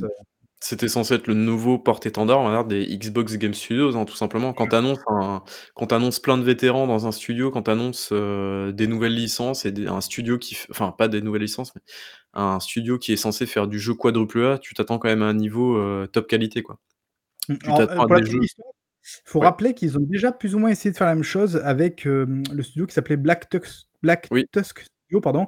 Alors ça, on parle de c'était avant la sortie de la Xbox One, donc ça remonte euh, une dizaine d'années maintenant à peu près, euh, qui était un studio qui existait déjà un petit peu avant euh, au, Canada, qu'ils ont en fait un petit peu reboosté, qui était censé justement travailler sur une nouvelle IP quadruple A, qui était censé être le nouvel Halo, le nouveau Gears of War, voilà, la grosse licence un peu donc de la Xbox One à l'époque.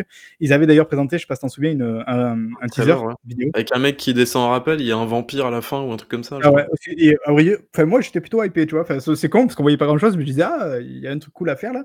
Mais malheureusement, ben, ça verra jamais le jour en fait, parce que le studio a été. Euh, alors, je crois qu'on a su après depuis qu'ils avaient beaucoup de mal, euh, notamment, je crois, par rapport à l'Unreal Engine, parce qu'il a fallu qu'ils se fassent la main dessus. Euh, mais finalement, le studio a été récupéré par Rod Ferguson, qui en a fait The Coalition, et qui ensuite est occupé donc de Gears of War, parce que justement, ils étaient, ils étaient commencé, à être rodés sur l'Unreal Engine, donc ça faisait sens. surtout, Microsoft a racheté la licence Gears of War à Epic. Oui, en temps, oui. Surtout ça, ouais. Donc voilà, donc bon, bref, euh, donc ça a été un peu torpillé. Donc là, c'est le deuxième studio qui essaie de faire ça. Visiblement, ça se passe pas très très bien, ou en tout cas, il y, a des turbulences, mais on espère évidemment que l'atterrissage se fera en douceur et que ça sera plutôt cool. Microsoft, quand même, c'est compliqué. Hein. Bah, il y, a, ce, enfin, je trouve avec la gestion du studio. Alors, euh, j'ai aucune expérience, hein, évidemment. Je parle vraiment que de mon point de vue euh, d'un gars qui suit juste l'actualité JV. Mais vraiment, enfin, j'ai l'impression qu'il y a des trucs compliqués. Bah, comme tu dis, Black Tusk, euh, ils ont récupéré la licence Gears, ils se sont précipités dessus et ils ont annulé en gros le projet qui était en cours. Allez, dépêchez-vous les gars, on va faire 600 euh, nouveaux jeux Gears. Euh, on a eu quoi? On a eu la fermeture de Lionhead entre temps aussi, en 2016. Je sais pas si tu t'en souviens, ça c'était assez, assez terrifiant aussi. on a eu quoi? On a eu l'arrivée de Sea of Thieves aussi. Sea of Thieves, je pense le développement chez Rare, ça a dû être très très compliqué. Parce que je pense que. Alors, malheureusement, on n'a pas de post-mortem sur Sea of Thieves encore aujourd'hui. Je ne sais pas si on en aura un jour. le jeu est encore en vie, faut dire. Oui, oui, non, mais bien sûr. Mais je veux dire, euh, quand le jeu est sorti, il était quand même assez terrifiant. Euh, et puis, euh, puis le, le, studio savait pas du tout où il mettait les pieds. Euh, pareil pour Everwild, le prochain jeu du studio, il a été à peu près reboot.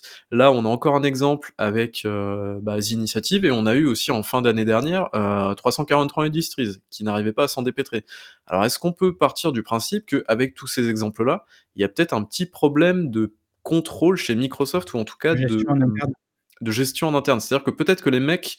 Alors, à l'inverse, on n'arrête pas de dire, ouais, euh, par exemple, je sais pas, sur Activision, on peut dire, ouais, les gars, euh, genre Bobby Kotick, il fout, euh, il fout son nez partout, il faut que ça soit comme ça, comme ça, comme ça. Est-ce que là, justement, on n'est pas dans le cas inverse? C'est-à-dire que Microsoft laisse ses studios un peu trop libres et un peu trop faire ce qu'ils veulent, entre guillemets, alors sans non plus faire n'importe quoi.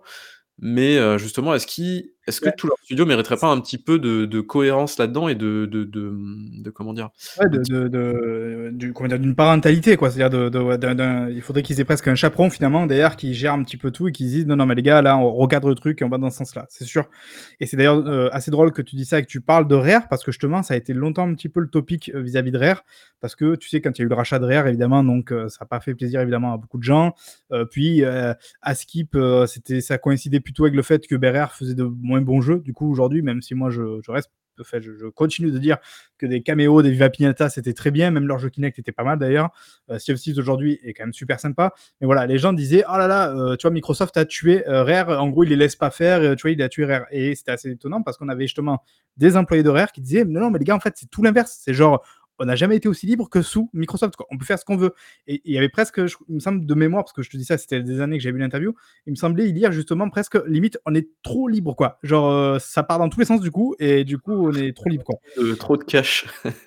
donc c'est assez marrant que tu dis ça parce que ça me rappelle un petit peu cette histoire. Euh, après, évidemment, bah, tu l'as dit, hein, tous ces cas-là, je pense que c'est pas anodin. Et est-ce que ça explique pas aussi le fait que en rachetant des trucs comme Bethesda, en rachetant des trucs comme Activision Blizzard, évidemment, ils rachètent donc tous les studios et tous les gens qu'il y a dedans, mais ils rachètent aussi finalement des structures, c'est-à-dire des trucs qui qui ont déjà l'habitude en fait de travailler ensemble, qui ont déjà l'habitude de, marcher sous une certaine organisation. Et on le sait, Bethesda va se mettre finalement un petit peu côte à côte avec Xbox Game Studio, euh, donc Activision Blizzard a priori à côté. Voilà, ça, va créer une sorte de, de tripole avec euh, Phil au-dessus de tout ça. Mais, mais a priori, du coup, les mecs vont continuer à fonctionner comme ils ont fonctionné jusqu'ici. Et finalement, je pense que c'était peut-être la meilleure chose à faire pour Microsoft vis-à-vis du fait qu'ils semblent euh, avoir du mal à se dépêtrer en interne de, ce genre de truc. Quoi. Ouais, bah, de, toute façon, enfin là pour eux c'est compliqué, je pense, parce que effectivement, bah, quand on prend quand on prend bah, bah tous les, tous les studios Xbox, en fait, je pense que c'est aussi compliqué pour eux le fait d'être aussi libre. En fait, je pense qu'il y a vraiment, une espèce d'équilibre à trouver. C'est-à-dire que quand tu prends un studio comme Rare, encore une fois, c'est de l'hypothèse, hein, mais imaginons que Rare euh, soit totalement libre, bah, en fait, ils ont peut-être pas trop de directives, donc du coup, ils font ce qu'ils veulent, mais peut-être qu'ils vont tâtonner un petit peu partout, ils vont faire des protos pendant 3, 4, 5 ans, ça va jamais rien donner, et du coup, au bout de 8 ans, ils vont finalement sortir Sea of Thieves. C'est de l'hypothèse. On, a le cas, tu sais, Doc Noken Forever. Je sais pas si tu t'es un peu renseigné des fois sur le développement du jeu, mais c'est un peu ça. C'est qu'en fait, les mecs étaient totalement libres et qu'en fait, les mecs, ils disaient toujours euh, on va être les meilleurs, on va faire mieux. Et à chaque fois, le mec qui venait, j'ai ah, j'ai une nouvelle idée, on va faire ça. Puis ah, tiens, j'ai encore une nouvelle idée, on va rajouter ça. puis maintenant, on va rajouter ça. Puis tel jeu est sorti, mais je veux faire pareil, donc on va rajouter ça. Et en fait, ça a créé euh, un développement interminable, quoi, et qui fait que c'est devenu une machine infernale et, c'est devenu euh, voilà, une grosse galère. Et effectivement, des fois, bah, il faut se rendre compte qu'effectivement, des fois, il faut aussi être. Mais c'est un métier, ça. J'imagine qu'évidemment, c'est un métier de, savoir gérer. C'est un, chef de, un chef de projet, quoi. C'est juste un mec. justement le métro boulot jeu vidéo numéro 2, si je dis pas de bêtises, c'est ça, avec le producteur? Producteur, Mais justement, c'est voilà. Et, donc, ils nous en parlaient effectivement que c'est un peu leur rôle justement de, cadrer, de vérifier voilà, certaines étapes du développement où ça en est et euh, de cadrer un peu le truc. Voilà. Donc, c'est euh, je vous invite évidemment à aller, euh, ce... Auto-promo. Mais ouais, mais je pense que oui, il y a, un petit peu deux mondes en fait. Euh, c'est-à-dire que d'un côté, j'ai l'impression qu'il y a Microsoft par exemple qui, euh, qui laisse ses studios très très libres et donc peut-être que les studios sont un petit peu paumés, que ce soit en termes de management. Euh, encore une fois, c'est une hypothèse, hein, je dis pas que c'est le cas, mais peut-être qu'ils sont un petit peu paumés en termes de management, en termes de direction qu'ils doivent prendre. Euh, en termes de euh, combien on peut faire de proto, euh, à partir de combien de temps il faut qu'on commence à vraiment développer le jeu, combien de temps on reste en, post-prod, etc., etc.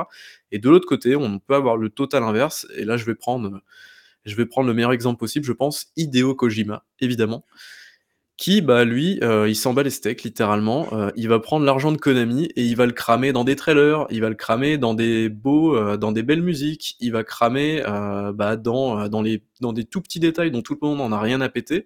Donc il va faire, il va faire bosser ses équipes pendant, pendant 3, 4, 5 mois sur des, détails, sur des détails dont tout le monde n'en a rien à péter. Et donc forcément, Konami arrive derrière et il dit, bah, écoute mon gars, ça va pas, t'es en train de nous cramer tout notre cash. Ouais, bah, là, après, je pense qu'il y a une sorte de collision entre, tu vois, plusieurs contextes. Évidemment, ce côté-là de ah, Kojima bien sûr. Le côté Konami qui, de toute manière, était quand même dans une période où il commençait à presque en avoir du, du jeu. voilà. Je pense que... Mais par contre, ce qui est intéressant dans ton cas de Kojima, c'est que je pense qu'à l'inverse, par contre, l'avantage d'un Kojima, entre guillemets, évidemment, avec tout ce que ça peut avoir de négatif aussi, c'est que du coup, le mec, il est là, il a une vision, tu vois. Donc, c'est-à-dire qu'en fait, les mecs, ils savent où ils vont parce qu'ils vont, ils vont là où va, veut aller Kojima, quoi, tu vois. Il y a au moins un mec en haut de tout ça qui lit le truc, quoi. Tu vois ce que je veux dire? Le problème peut-être d'un studio, c'est justement quand il manque un, leader ou un truc comme ça euh, pour mener une, ligne claire et que ça part un peu dans tous les sens. Quoi. Voilà. Voilà, on a peut-être un peu trop digressé non, euh, sur, tout ça. Hein. Non, je, non, je pense que c'est pas mal, mais voilà, je voulais, je voulais vraiment conclure là-dessus. Je pense que vraiment, un, un truc qui fonctionne bien, c'est vraiment un, entre-deux à trouver. Donc c'est à la fois un éditeur qui s'implique dans le projet et qui vérifie que les équipes s'embourdent pas justement dans des trucs un peu créatifs. Et c'est très cool hein, de faire ça. Mais je pense qu'au bout d'un moment, euh, à force de prototyper, bah, en fait, euh, tu t'embourbes peut-être dans un, dans, dans, comment dire, dans une impasse et tu peux plus en sortir. Euh, mmh. et donc il faut, faut, faire à la fois ça, mais aussi laisser une liberté créative aussi aux développeurs et tout ça. Donc c'est vraiment, je pense, un équilibre à trouver que peut-être Microsoft aujourd'hui n'a pas encore trouvé. C'est peut-être peut-être ça aujourd'hui qui leur manque. Mais euh, je pense que là, on a quand même pas mal de cas chez Microsoft qui nous font dire que bah mmh, c'est ouais, c'est chaud. Je trouve que la gestion de projet, ça a l'air, euh, ça a l'air d'être compliqué pour, pour chez eux quoi. Après, Et tu vois, que pareil, peut-être que là, on voit ça comme ça parce qu'on a certains cas spécifiques qui ressortent, Oui, bien sûr, mais ça se trouve, pour parce que, c'est très concret finalement Halo et 343 Industries. Maintenant, peut-être que dans 2 ans, tu vois, il y a la salle de jeux qui vont arriver en interne et qu'en fait, ils Ouais. seront tous, ou heu, la plupart très bien et qu'on se dira: «Bon, bah, en fait, non, le mec, ça sent sorti quoi qu'il arrive», quoi, tu vois? Parce qu'il Oui, faut quand même rappeler que jeux comme Halo, le 1er, hein, je parle, heu, c'est des jeux qui étaient, heu, sur des développements catastrophiques. Mais sais, il y a le petit miracle qui fait que ça prend, que ça colle et que ça marche au bout, quoi. Donc je sais pas. Oui, bien sûr, de toute façon, un développement de jeu, c'est enfin, c'est un projet, quoi. Dans un projet, il y a jamais rien qui va comme on veut, comme on avait prévu dès le départ, ça, c'est une certitude. Mais Mmh. heu, mais effectivement, ça se trouve, là, les les quelques exemples qu'on a pour, pour la gestion de Microsoft, si ça se trouve, heu, tout le reste des studios, il y a aucun problème, heu, il peut y avoir, 3- 3 projets qui foirent sur, heu, 25 qui réussissent, quoi. Donc c'est sûr. Et Effec d'ailleurs, bah, de projets qui foirent, et de projets qui réussissent, je pense Ouais. qu'on va pouvoir embrayer sur la la 3e et dernière news, de de ce petit encart. Alors c'est quoi les jeux vidéo, c'est pas toujours rigolo.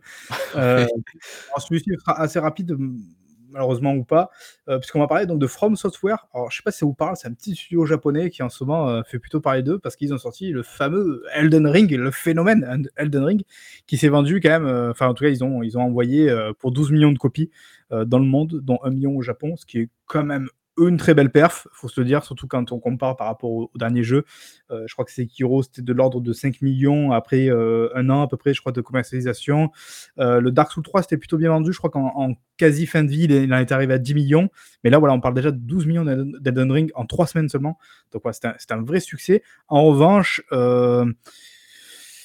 il se raconte que travailler, chez From Software, c'est quand même pas foufou, mais il faut quand même j'ai envie de dire, il faut quand même faire attention dans le sens où effectivement, on a des trucs qui sont ressortis, heu, notamment via un tweet qui a rappelé que voilà donc heu, bosser chez From Software, c'est pas la la la folie, c'est pas la joie, heu, en se basant notamment sur le site, heu, Career Connection, heu, .jp donc c'est un site japonais. Heu, malheureusement, je ne lis pas le Japon. Je crois, mon cher Babi, que tu as beaucoup de qualités, mais pas celle de lire le japonais. Est-ce que tu confirmes? Non, je lis le polonais, mais pas le japonais, désolé. Heu, donc malheureusement, on peut voilà, c'est c'est difficile pour nous d'aller, heu, trier et de voir un petit peu le les les infos qu'il y a dessus. Heu, mais c'est vrai que ce site-là recense en fait, un peu le le la qualité de vie au sein du studio et notamment tout ce qui concerne les salaires, voilà, donc on l'a dit, le qualité de management, des choses comme ça, avec notamment des commentaires, très souvent de d'employés ou d'ex-employés en dessous pour préciser. On a eu des cas assez, spécifiques comme le fait apparemment que si, heu, tu tombes enceinte, donc si tu es une femme et que tu tombes enceinte, heu, tu es gentiment remercié par l'entreprise plutôt que d'avoir un un congé, heu, pour pouvoir, gérer ça. Donc c'est pas ouf, hein, je pense par contre, mais excuse-moi, je sais pas si tu as rappelé les dates de ce truc-là, ça date pas de 2010 ou un truc comme ça? Non, pas. alors en fait, là où je vais préciser, c'est donc c'est tout ça est ressorti un petit peu, justement autour donc du cas Elden Ring pour dire: «Attention, voilà, le jeu est un est est une un plé plébiscite, pardon, est un phénomène», mais voilà, ça se passe très mal chez From Software. En revanche, là où je vais un petit peu temporiser, mais ce qui ne veut pas dire effectivement que ce n'est toujours pas le cas, hein, mais là où je vais temporiser, c'est que sur le fameux site, heu, de ce qu'on peut voir des commentaires, c'est quand même que des commentaires qui datent au plus récent, apparemment de 2016 ou alors après ça va être de 2011-2012-2013. Heu, donc là, on est plutôt période sortie, heu, justement, heu, Dark Souls 2, Dark Souls 3 et puis Sekiro, heu, non Ah Sekiro Dark S ouais, Dark deux Souls mille 3, c'est de mai 2016, je crois, si je dis pas de Ah bêtises. et d'ailleurs, il à l'époque déjà, je sais pas si tu t'en souviens, c'était ressorti justement, notamment sur Reddit, le fait que, heu, il y avait, une ambiance assez merdique au sein de du studio, notamment Ouais. pour Dark Souls 3. Heu et c'était justement j'ai retrouvé le fameux Reddit de l'époque et et c'était le site Career Connection, Ah, même. JP, ouais, qui ressortait. Donc tu vois, je pense qu'il y a un lien aussi à faire de ce côté-là. Donc évidemment, ça ne veut pas dire que tout se passe bien aujourd'hui chez From Software. En revanche, on peut espérer au moins que, heu, depuis le temps, surtout vu que c'est un petit peu sorti, ça s'est amélioré, on espère, heu, dans ces eaux-là. Heu, mais évidemment, rien ne le prouve et je pense que de toute manière, c'est assez obscur, tout ce qui se passe notamment du côté du Japon. Moi, ce que je peux vous dire, c'est qu'en termes de ressenti personnel, mais ce n'est absolument pas factuel, ce n'est absolument pas un avis qui compte. Quand j'ai joué au jeu, je me suis dit: «Putain, ils ont dû cruncher comme des porcs quand même». Parce que franchement, le jeu, il est tellement énorme en termes de contenu, en termes de de de tout ce qu'ils proposent que je me dis: «Mais c'est impossible de créer en aussi peu de temps un jeu aussi gros sans passer évidemment par la fameuse case du crunch», heu, qu'on connaît tous un peu, on vous en parle souvent maintenant, heu, qui fait faire des semaines, heu, des fois de de de 70 heures, de 100 heures, heu, à certains employés la semaine, voilà, c'est qui c'est ce que nous dit Elgasto justement, heu, du coup, après difficile de penser qu'un jeu aussi énorme, donc du coup Elden Ring, ait pu sortir en 5 ans sans aucun crunch. Ouais, effectivement Ouais, et toi, c'est ce que tu as ressenti aussi? Ouais, c'est exactement ce que je ressens. Après, évidemment, une fois de plus, hein, ça ne vaut pas, ça ne vaut pas euh, factuel, mais euh, ça semble tellement obvious en fait quand on y joue et quand on a un petit peu le nez dedans et qu'on est habitué à voir un peu les, les, trucs ici à droite à gauche. Surtout que malheureusement, sans faire euh, un petit peu de préjugés, on sait qu'au Japon, des fois, les conditions de travail sont de, de manière générale assez euh, compliquées, assez dures, que ça marche, ça marche au pas, un petit peu comme ça. Donc, ouais, je crois que c'est même d'ailleurs 8 ans avec la pré-production, mais bon, bref, c'est pour dire qu'en aussi peu de temps, évidemment, avoir un jeu aussi gros, en général, sans passer par le crunch, c'est compliqué. Je me suis un peu renseigné, j'ai regardé, ils sont à 332 effectifs, en 2021 en tout cas, au sein de, de From Software, ce qui est, pas anodin. Pas un petit studio. C'est un non, jeu moi, Ils avaient ouvert. Un, studio à 150 personnes, hein, mais ouais. Ils avaient ouvert, je crois, un autre studio euh, il n'y a pas longtemps, il y a deux ou trois ans, un truc comme ça, euh, je sais plus où, euh, dans quel, dans quel contrée du Japon.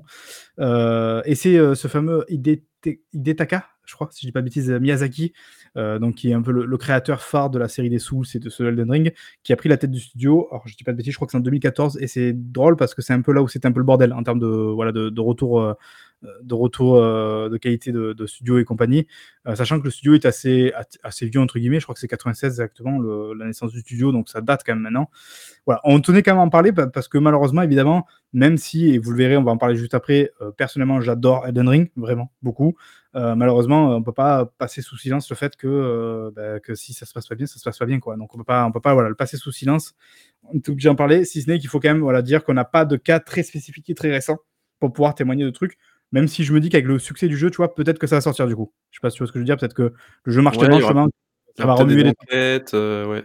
Peut-être un Jason Schreier qui va aller se coller sur le truc et tout. Mais comme c'est, j'ai l'impression que le Japon est beaucoup plus hermétique là-dessus, donc euh, ça va peut-être être un petit peu plus compliqué.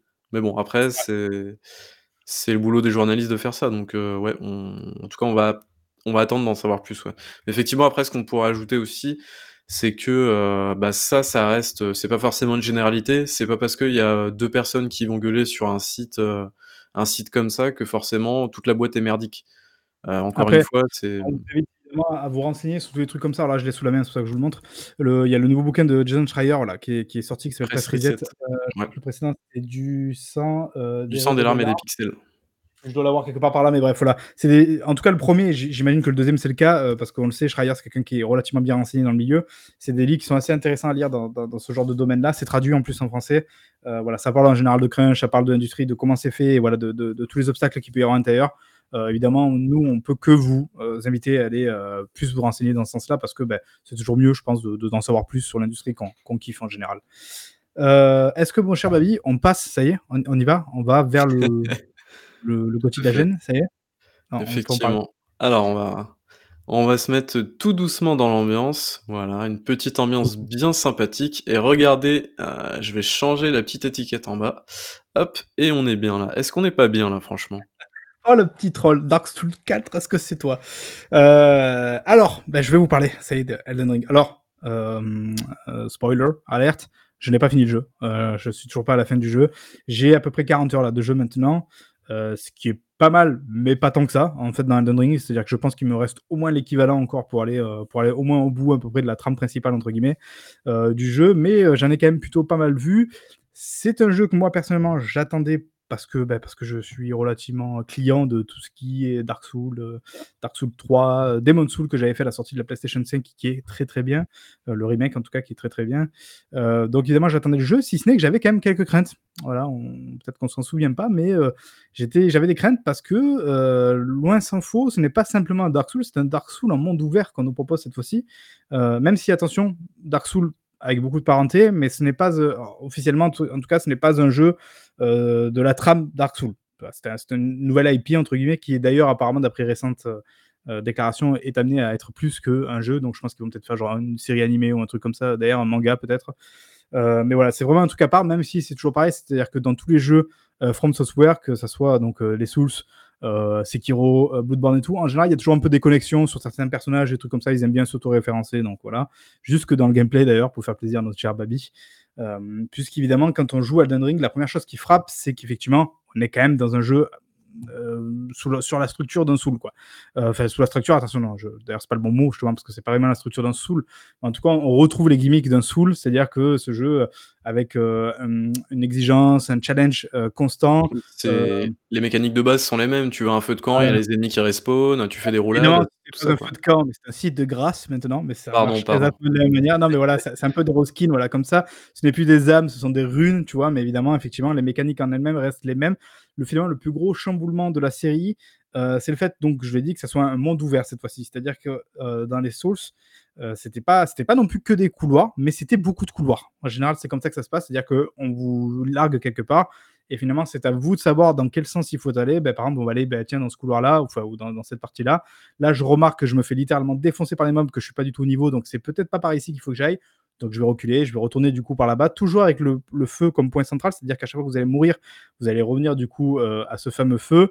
Euh, vous allez perdre les, les, les âmes, euh, dans le cas de Dark Souls, que vous avez sur vous, qui vous permettront après de upper le personnage, d'acheter des choses et tout. Mais vous allez pouvoir les récupérer en fait, une fois que vous allez, vous, allez revivre. Par contre, en revanche, si vous mourrez entre temps avant d'aller euh, avant d'aller récupérer, et on retrouve la même chose dans Elden Ring, ben, vous perdez définitivement les âmes ou les runes dans Elden Ring. Voilà, on retrouve aussi cette mécanique-là. Là, c'est pareil, sauf que bah, du coup, c'est un, grand monde ouvert en fait. Et c'est quand je vous dis que c'est un monde ouvert, c'est un monde ouvert. tu vas justement nous expliquer parce que moi, alors voilà, je vais faire le gros noob, le gros, heu, vieux rageux dégueulasse de base sur Twitter. Heu, moi, quand je vois Elden Ring, heu, donc je n'ai touché à aucun Souls, enfin je n'ai touché, jamais terminé aucun Souls, ça m'attire pas spécialement, même s'il faudrait que je m'y mette un jour. Heu, quand je vois le monde ouvert d'Elden Ring, je me dis pas: «Tiens, heu, je suis en face d'un d'un jeu auquel j'ai envie de jouer». J'ai l'impression plus d'être en face d'un Assassin's Creed ou d'un, heu, Horizon. Est-ce que je sais que tu es tu es désespéré là pour le coup, mais dis-moi en fait dans la mécanique et dans comment ça marche en fait, dis dis-moi par exemple une, un exemple pour, pour illustrer ça parce que moi vraiment je ça fait 3 semaines que je m'arrache les cheveux pour savoir vraiment pourquoi tout le monde aime Elden Ring? Je n'arrive pas du tout à comprendre pourquoi. En fait, vous trouvez le monde ouvert excep si exceptionnel que ça? Donne-moi un exemple vraiment concret. c'est pour ça que les gens aiment autant Elden Ring. euh, tu vois, c'est peut-être pas une vé- vérité générale, c'est peut-être un ensemble de choses. En revanche, effectivement, non, c'est pas du tout un Assassin's Creed, c'est pas du tout. euh, Alors évidemment, la, la seule chose qui rend en commun finalement avec Assassin's Creed ou avec, euh, je sais pas moi, Red Dead Redemption ou quoi, c'est que c'est des mondes ouverts, du coup, en soi. Je veux dire, on parle d'un monde, voilà, sans, entre guillemets, sans barrière, euh, où on peut aller un peu à droite à gauche. Là où ça change, c'est la manière d'aborder ce monde ouvert. C'est-à-dire que dans un Assassin's Creed, euh, bah, ou du coup dans un Red Dead Redemption, ou dans un Horizon plus, plus, plus récemment, euh, finalement, tu vas, être, euh, comment dire, tu vas être tracté, tu vas être guidé par le scénario et par les quêtes. Et en fait, on va te dire, bah, du coup, littéralement, on va te dire en général, tu dois aller là. Tu dois aller là pour aller parler à tel personnage. Hop, ça va déclencher une quête qui va ensuite te dire d'aller là avec un autre point de, de direction. Alors évidemment, aujourd'hui, euh, à l'heure enfin, de 2020 et compagnie, euh, on, a- on est habitué à avoir une quête principale, des quêtes secondaires, mais ça va toujours marcher de la même manière. C'est-à-dire que ça va littéralement te dire tu vas aller d'un point A à un point B, et très souvent en plus tu vas devoir aller du point B, euh, du point A au point, au- du point B pardon, au point A pour aller confirmer la quête et compagnie. Là, pas du tout. C'est pas Donc du là tout vra ça. là vra donc c'est c'est quoi exactement la structure de de ce que tu fais en fait finalement? C'est je enfin pense que l'exemple le plus pertinent, alors je sais qu'il y en a qui disent que non, mais parce que voilà, évidemment, c'est pas une copie conforme, mais dans la philosophie, et ça m'a permis d'ailleurs de mieux le comprendre aujourd'hui avec du recul ce jeu-là, ça ressemble quelque part à un Breath of the Wild. C'est-à-dire, je sais pas si tu te souviens de la sensation que tu as eue dans un Breath of the Wild, c'est-à-dire que tu sors de cette grotte, je crois que ça, c'était une grotte ouais, dans, dans Breath of the Wild, et là finalement tu sors de- de- d'un mausolée, je crois, ou d'un cimetière, et c'est pareil, en fait, d'un coup, tu vois, tu as le monde devant toi, et en fait, l'idée c'est de dire, bah, maintenant, vas-y, tu vois, genre, va découvrir ce monde-là. Et genre, on te dit pas, va là-bas, on te pas, va vers là-bas, on te dit même pas, genre, euh, tu, dois faire ça, tu vois, ta quête, c'est ça. On dit, vraiment, c'est, va, va te mettre dans ce monde-là, va vivre de manière organique le jeu, et c'est à toi de voir finalement où tu vas et où tu ressens le truc. Tu vois, moi, bah, typiquement, Elden Ring, quand j'ai commencé, bah, je suis allé, je suis parti sur la gauche de la map. Alors, je, je suis allé devant, j'ai vu qu'il y avait un énorme mob, j'ai dit, tu vois, expérience de joueur de Souls, c'est pas la peine, on, le mec on à cheval là non du coup? Ouais, c'est ça, qui te défonce la gueule, donc c'est même pas la peine. Heu, d'ailleurs, j'ai attendu 2 ou 3 heures, hein, je crois, avant de mourir la première fois ou en tout cas, tu vois, de vraiment mourir concrètement parce que, bah, évidemment, quand tu es habitué, tu te retrouves un peu tu as l'impression de revenir un peu dans tes chaussons, tu tu re tu retrouves très vite les marqueurs, en fait, d'un Souls, donc voilà et et on en on y reviendra tout à l'heure parce que ça peut être aussi un défaut, justement, à l'inverse. En revanche, moi, ce que j'ai fait, c'est quand je suis commencé, je passe sur la gauche, j'ai dit: «Tiens, hem, j'ai vu une plage, j'ai vu un une structure un peu plus loin, bah, bah, tu sais, du coup, je suis allé sur la plage, je suis allé descendu, ah tiens, gros crabe un gros crabe, bon, hop, heu, je combat, j'arrive à le battre. Je vais à droite, bon là non, il y avait un feu de camp, mais il y a rien de particulier, mais j'ai quand même récupéré un objet dont je n'ai aucune idée de la signification, ça aussi on en parlera plus tard. Mais du coup, je suis remonté finalement derrière sur la plage. Ah tiens, un autre truc. Ah tiens, là pareil, il y a un tube qui me permet d'aller en haut, mais pour l'instant je peux pas le prendre, bon OK. Ah là, il y a l'entrée d'une caverne. Hop, je vais dans la caverne. Hop, tiens, je tombe dans un truc, je suis dans le noir complet, mais bon OK, je progresse. Hop, je tombe sur un boss. OK, bon ben je bats le boss, je continue. Là, hop, du coup en fait, je vais de l'autre côté de la caverne et en fait, ça me donnait accès à une île que je voyais de loin, mais je savais pas comment y accéder sur le début. Hop, du coup, je vais dans le lit. Tu vois, c'est ça en fait. Et après, je suis revenu. Du coup, je suis revenu à mon point de départ, mausolée, et là, je me dis, bon, ok, je suis parti de là. là. Après, euh, tu vois, en gros, j'ai checké ce coin-là, ok.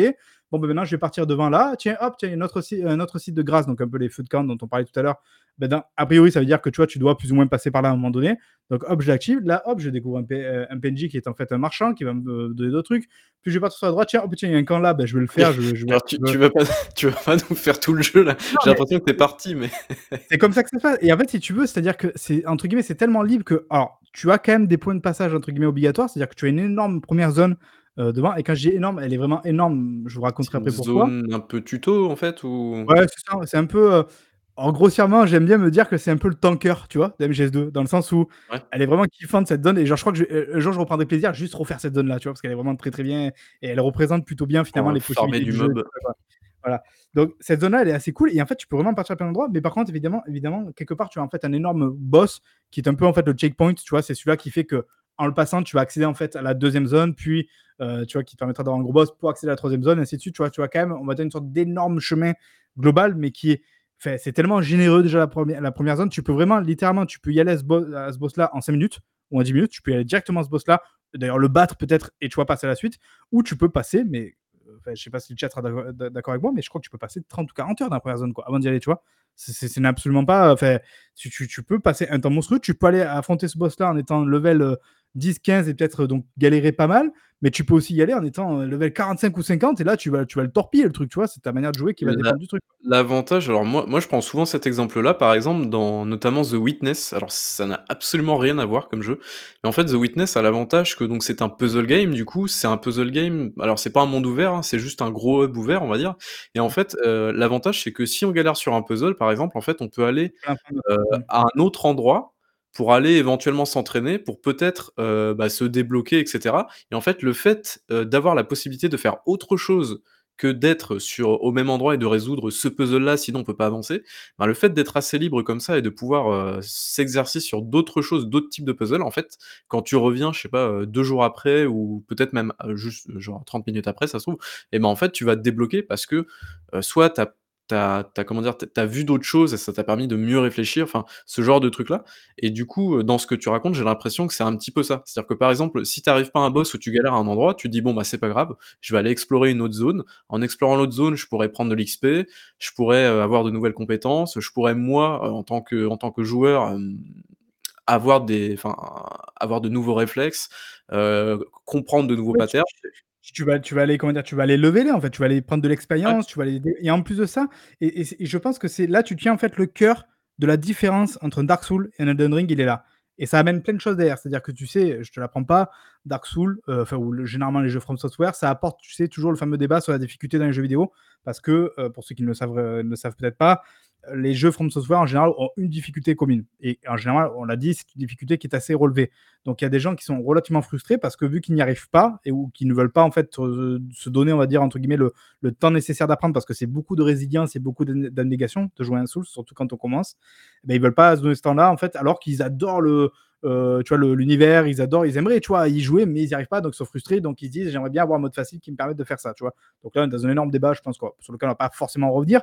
En revanche, là, où c'est très intéressant, c'est que du coup, Elden Ring, en fait, tu vois, au lieu de se dire, je reste sur mes bases euh, ou je fais un mode euh, facile, tu vois, il s'est dit, on va trouver une voie au milieu qui va faire qu'en fait, je vais le, le, le level design, l'open world va, va en fait moduler euh, la difficulté du jeu. C'est-à-dire qu'en fait, effectivement, comme tu l'as dit, si jamais tu arrives sur, je crois que c'est Margit, euh, le, premier boss qui s'appelle Margit le déchu, pour être exact, quand tu arrives sur lui, bah, si tu n'y arrives pas, là où dans un Souls, tu dirais, ah bah du coup, il va falloir tryhard, alors tu peux aller, euh, tu vois, farmer euh, les petits mobs sur la route pour te monter de level et que ça soit plus facile. Évidemment, tu pouvais faire comme ça, mais c'était assez limité. Et en général, en fait, tu devais juste tryhard le boss jusqu'à y arriver, apprendre ses patterns par, cœur et le passer et avoir effectivement cette fameuse gratification qui fait que quand tu arrives, tu, es super content, tu vois, tu as presque de l'adrénaline et tout, tu le passes. Là, c'est pas ça, là, là, tu peux dire, bon, ben, ok, pour l'instant, j'y arrive pas, je laisse tranquille, je vais retourner en arrière et là, je vais aller découvrir. Et le truc, en fait, c'est que le jeu est tellement généreux en termes de contenu et, et tellement euh, fou en termes de level design, en termes de, ce qu'il propose de surprise, c'est que c'est pas juste, tu vas pas juste retourner en arrière pour aller farmer, tu vois, tu vas découvrir plein de trucs, quoi. Putain, d'un coup, oh là, putain, il y a ça, tu, vas découvrir un, coffre avec cet item-là, oh, putain, il a l'air cool cet item, bah, du coup, je vais regarder un peu comment je peux utiliser euh, cette arme-là, tiens, il faut tant de trucs, tant de trucs, bah tiens, hop, je vais aller farmer pour pouvoir le faire.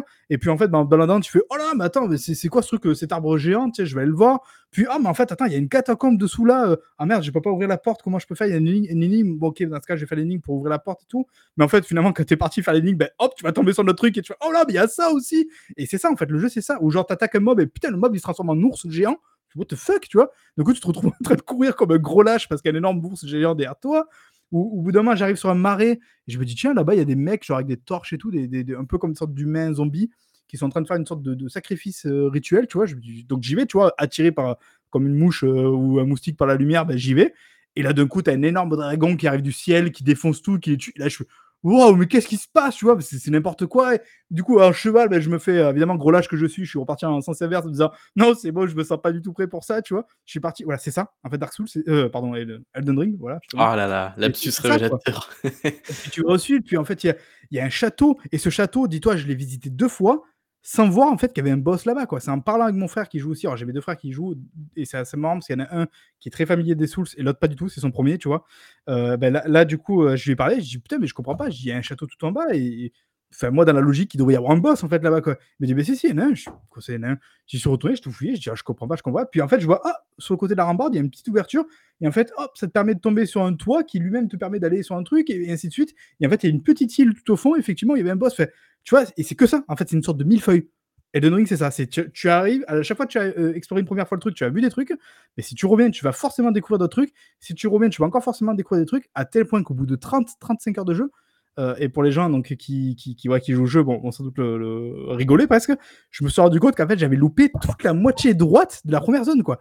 Il y, a une grosse zone, tu vas à gauche, un peu que j'ai faite, et toute la moitié droite, celle notamment qui mène, pour ceux qui jouent à Caldeide, euh, je sais plus comment dire, euh, dans, un truc comme ça, et eh ben, toute cette zone-là, je l'avais même pas vu, quoi. C'est en voyant la carte de mon frère, je me suis dit, mais attends, mais c'est quoi ce truc-là? Mais putain, mais j'avais même pas fait gaffe qu'il y avait un pont qui menait à ça, et ça m'a ouvert, mais plein de trucs en plus, quoi. Et, genre, et voilà, et c'est ça, en fait.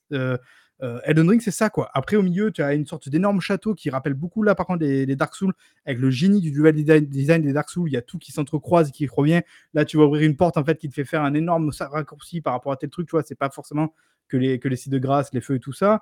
Euh, mais tu peux aussi tomber petit à petit en faisant attention parce que tu sais, si jamais tu tombes de trop haut, tu meurs. Donc tu dois faire attention. Euh, en général, tu, captes assez vite la, tu vois, la, hauteur à laquelle tu peux tomber. Quoi. Bah, du coup, en sautant, sauter le rocher, pas en sautant là, euh, tu peux accéder à des trucs, sachant qu'il y a aussi tout un côté interconnecté avec les Souls et donc avec ce Elden Ring, c'est-à-dire que tous les joueurs peuvent laisser des messages par terre. Tu laisses un petit message, tu vas dessus sur la marque, tu appuies, il y a un message. Alors des fois, c'est euh, sauter par là, secret, tu vois, ça va être ça. Donc toi, ben, hop, en fait, tu vas sauter. Effectivement, en fait, il y avait un truc caché euh, pour avoir un, objet clé. Mais des fois, le mec, il va te dire saute. Et en fait, non. Faut, en fait, si tu sautes, tu meurs, tu vois. donc, il y a ce côté un peu super rigolo. Et des fois, du coup, tu as un message avec saute et tu as un autre message derrière avec marqué attention, menteur. Tu vois, genre derrière, voilà. Et après, toi, tu peux voter euh, selon euh, si jamais le, message est utile. Ça, rappelle un peu. Euh, bah, du coup, les Souls l'avaient fait avant, mais notamment dans Death Stranding, c'est à peu près la même chose. Tu vois, les, joueurs peuvent s'entraider entre eux, mmh. laisser des petits messages, des petits trucs comme ça. Mais par contre, justement, j'ai regardé 2-3 vidéos de, de, de Ring. T'as des messages à peu près partout, non? C'est pas, c'est pas un peu poubelle, justement, non? Je sais pas. Ouais, ça me dérange pas. Après, peut-être parce que je suis, je sais pas, je suis habitué ou quoi, ou que ça m'éclate en fait comme système, donc ça va. Après, tu peux les désactiver. Il y en a qui le font. Hein. Tu peux désactiver, tu peux te mettre en ligne. Euh, le fait de te mettre en ligne, du coup, tu verras pas les messages. Tu te feras pas envahir aussi parce qu'il y a des joueurs en fait qui peuvent arriver dans ta partie, c'était déjà le cas dans les Souls, hein, qui peuvent te défoncer la gueule. Et toi, si jamais tu les bats, bah, tu, arrives à gagner du stuff et tout ça. Euh, tu peux aussi te faire aider. Il y a des gens qui peuvent venir. Alors, c'est que des endroits spécifiques. Hein. C'est pas euh, une coop à 4 comme, je sais pas, j'ai pas d'exemple précis dans la tête. un jeu où tu peux jouer de, entièrement de A à Z à 4, je sais pas, open world. tu vois, c'est pas un truc genre où vraiment tu peux faire toute l'aventure à 4 comme ça. C'est des zones oh. spécifiques. Après, tu vas tu vas laisser ta marque en fait et les mecs peuvent t'invoquer euh, pour que tu viennes euh, les aider. Tu vois, voilà. Donc il y a tout un système qui est très classique dans, les Souls et qu'on retrouve là dans, dans Elden Ring. Euh, après, le, truc que, que, que, je voulais dire, c'est que en fait, le, jeu, évidemment, s'appuie sur, sur, la mécanique des Souls au-delà donc de l'open world, qui est très particulière. C'est un jeu qui est quand même très obscur. Ça, ça je peux pas lui enlever. Si je, vraiment, tu vois, déjà, je dois retirer un premier point vraiment négatif, je pense que c'est ça, c'est qu'en fait, le jeu, quand tu es un noob, entre guillemets, quand tu es un néophyte, c'est super compliqué dans ces trucs-là parce que putain, ça t'explique rien, quoi. Vraiment, même les mécaniques les plus simples, elles seront pas forcément expliquées, quoi.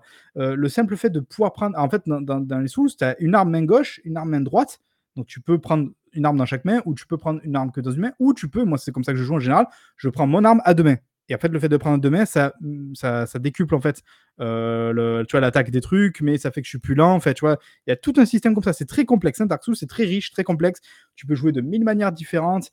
Euh, tu peux choisir une classe au début, mais en fait, en vrai, très rapidement, euh, tu peux partir dans le, tu vois, dans, le sens que tu veux. Tu as des stats à attribuer à la force, à la vigueur, à l'endurance, des choses comme ça. C'est toi qui builds un peu ton perso comme tu veux, sachant que les armes, elles ont des affinités particulières selon les stats, elles ont des affinités particulières selon le scaling et tout fait. C'est très complexe. Je vais pas y revenir parce que déjà, je ne le maîtrise pas à 100%, donc c'est pas la peine j'en parle. Mais voilà, de ce côté-là, tu as une richesse incroyable, mais qu'on connaissait déjà finalement dans les sous et compagnie. donc évidemment, tu retrouves tout ça et tu retrouves, donc c'est ce que je disais, tu vois, le côté message et tout, entraide. Et c'est là où moi, à l'époque, je disais, attention, mettre mode facile, oui ou, non. En revanche, j'ai peur en faisant ça qu'on perde justement le côté communautaire. Qu'on perde, ou en tout cas que ça le scène, quoi. C'est-à-dire que ce qui, est ce qui est fou, je trouve, avec ces jeux-là, et donc Elden Ring, parce qu'il est dans la lignée, c'est que vu que justement tu as une difficulté commune, ou en tout cas que tu as un challenge commun, ça force, tu veux, tout le monde à s'entraider. Je sais pas si tu vois ce que je veux dire. C'est-à-dire que là, là où c'est fort, c'est qu'ils ont réussi à moduler ça avec l'aspect open world dans en sorte que tu puisses aller à droite à gauche pour euh, moduler un peu ton expérience. En revanche, quoi qu'il arrive, le boss, il sera le même pour tous, tu vois, même si toi tu es plus fort et tout. Donc en fait, ça fait que du coup, bah, tu peux aller t'entraider, tu peux aller regarder des vidéos, par exemple, tuto comme celle d'Exerve qui sont excellentes et qui vraiment t'expliquent très bien le truc, qui t'expliquent même des choses basiques mais qui sont essentielles dans le jeu. Euh, tu peux aller, moi ça m'arrive, hein, très souvent, je vais sur le forum, euh, euh, tiens, bah, par exemple, je veux faire une build samouraï. Euh, parce qu'il y a une classe samouraï, moi c'est ça que j'ai pris.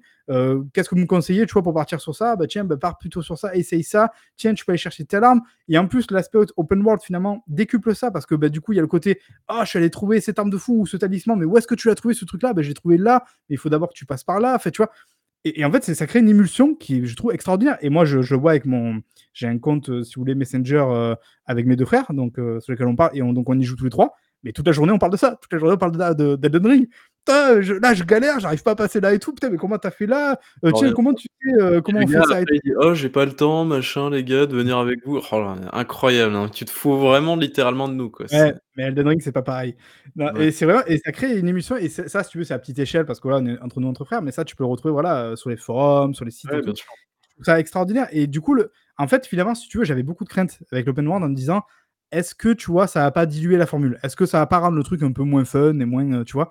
Et en fait, quand il joue, euh, c'est une évidence. C'est un truc de fou. En fait, quand tu joues à Den Ring, tu te dis, mais putain, mais c'était une évidence de faire un Souls, tu vois, comme ça, quoi. Et à tel point, tu te dis, mais je vais avoir du mal quand même à rejouer aux, anciennes, du coup, parce que vraiment, je trouve qu'il y a, il y a un avant et un après, en tout cas dans la franchise, tu vois, dans, avec Elden Ring. En gros, pour résumer, est-ce que tu avais fini là à peu près, je pense? Tu avais fait le tour à peu près de ce que tu souhaitais dire euh, sur Elden Ring Il y, a encore 10 000 trucs. Oui, non, mais, je veux... Euh. Non, mais je veux dire dans la globalité, quoi. C'est. Oui, non, là vraiment, je t'ai parlé de l'open world, mais si tu veux, effectivement, et je t'ai dit aussi, effectivement, donc les mécaniques classiques de Souls marchent encore très bien, donc ça, oui, avec ses, défauts inhérents, comme je te l'ai dit, c'est que c'est très obscur, donc c'est très dur euh, de, savoir certains trucs de basiques. J'ai un exemple, par exemple, tu as un certain lieu un peu particulier, tu as un forgeron, ce forgeron te permet d'upgrader du coup tes armes, comme dans beaucoup de RPG, rien de, rien de détonnant jusque-là. Et si tu veux, tu as une, autre nouveauté d'Elden Ring qui, qui permet une fois de plus de moduler un petit peu la difficulté, c'est que tu peux invoquer euh, des esprits, un peu comme des Pokémon finalement. Tu peux, moi par exemple, j'ai un truc, j'invoque des loups, tu vois, et les trois loups euh, viennent m'aider en fait pour mes combats. Mais ces loups-là, tu peux les, enfin, ces, esprits, tu peux les invoquer que dans des zones particulières. Voilà, ils ont quand même un peu, cloisonné le truc, tu n'en abuses pas quoi. Mais tu peux l'utiliser. Et oui, euh, les gens, ça fait partie du jeu. On peut utiliser les esprits. Je suis désolé, voilà, je suis un noob peut-être, mais je les utilise. Mais si tu veux ces trucs-là, tu peux les upgrader. Mais pour les upgrader, en fait, il a fallu que je parle euh, au forgeron. Et en fait, dans la ligne du forgeron, tu vois, tu as renforcé ton arbre, euh, acheté des trucs et tout. Et tu en une, c'est genre parler de machin truc. C'est le nom d'une meuf qui a, qui a dans une autre euh, salle.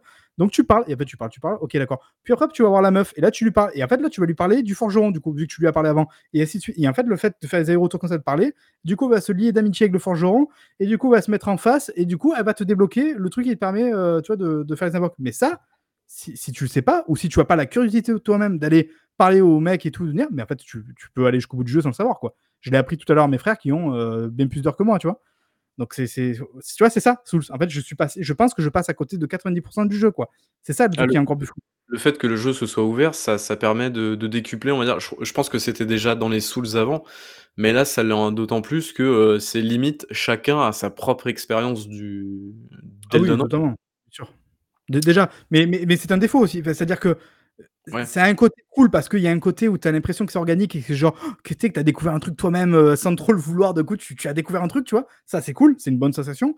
Et puis, c'est- comme j'ai dit, ça renforce le côté communautaire, le côté on va, on va aller euh, se donner des tips chacun et tout. En revanche, tu vois, il y a, peut-être une mesure à avoir, c'est-à-dire que c'est vraiment très obscur, quoi. Il y a des trucs ultra basiques que peut-être tu ne sauras pas jusqu'à la fin du jeu, tu vois, mais des trucs vraiment qui, si tu l'avais su à la base, euh, tu vois, ça t'aurait vachement aidé, quoi. Tu vois, c'est ça, c'est pour moi, ça reste quand même un défaut. En plus, évidemment, de l'austérité globale des menus, qui est quand même très, euh, tu sais, jeu PC des années 2000. Menu à la japonaise.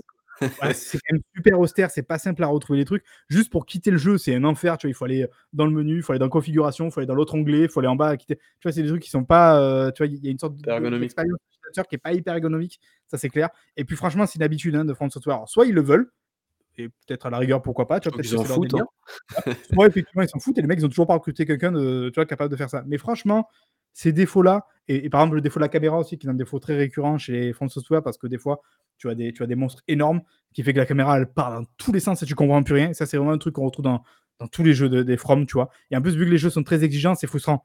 Parce qu'évidemment, tu te dis, euh, des fois, tu as l'impression de mourir parce que franchement, la caméra, elle est partie en sucette. Ouais, mais attends, Et, parce que et- tu utilises le lock, on est d'accord.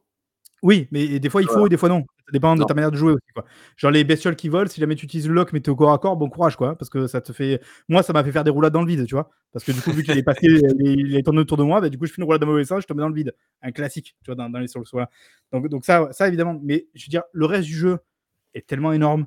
C'est tellement généreux, mais genre en termes de contenu, c'est voilà, on l'a dit tout à l'heure, franchement obligé, ils ont crunché tellement que c'est ouf et c'est n'importe quoi. Alors oui, évidemment, des fois, tu as des copies-collées, euh, tu de certains mobs, de certains boss qui reviennent ou quoi, genre en mode euh, là il était gris, bah, là il est rouge, tu vois, et il fait du feu.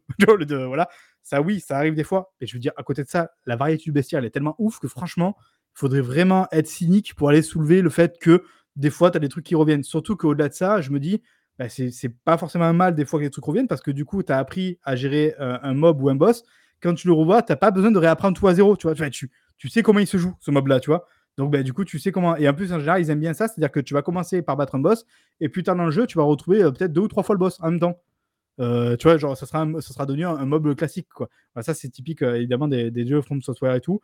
Après, je pense que tu l'as vu, on, voit beaucoup de screens sur les RS. La DA, elle est incroyable du jeu. Ouais.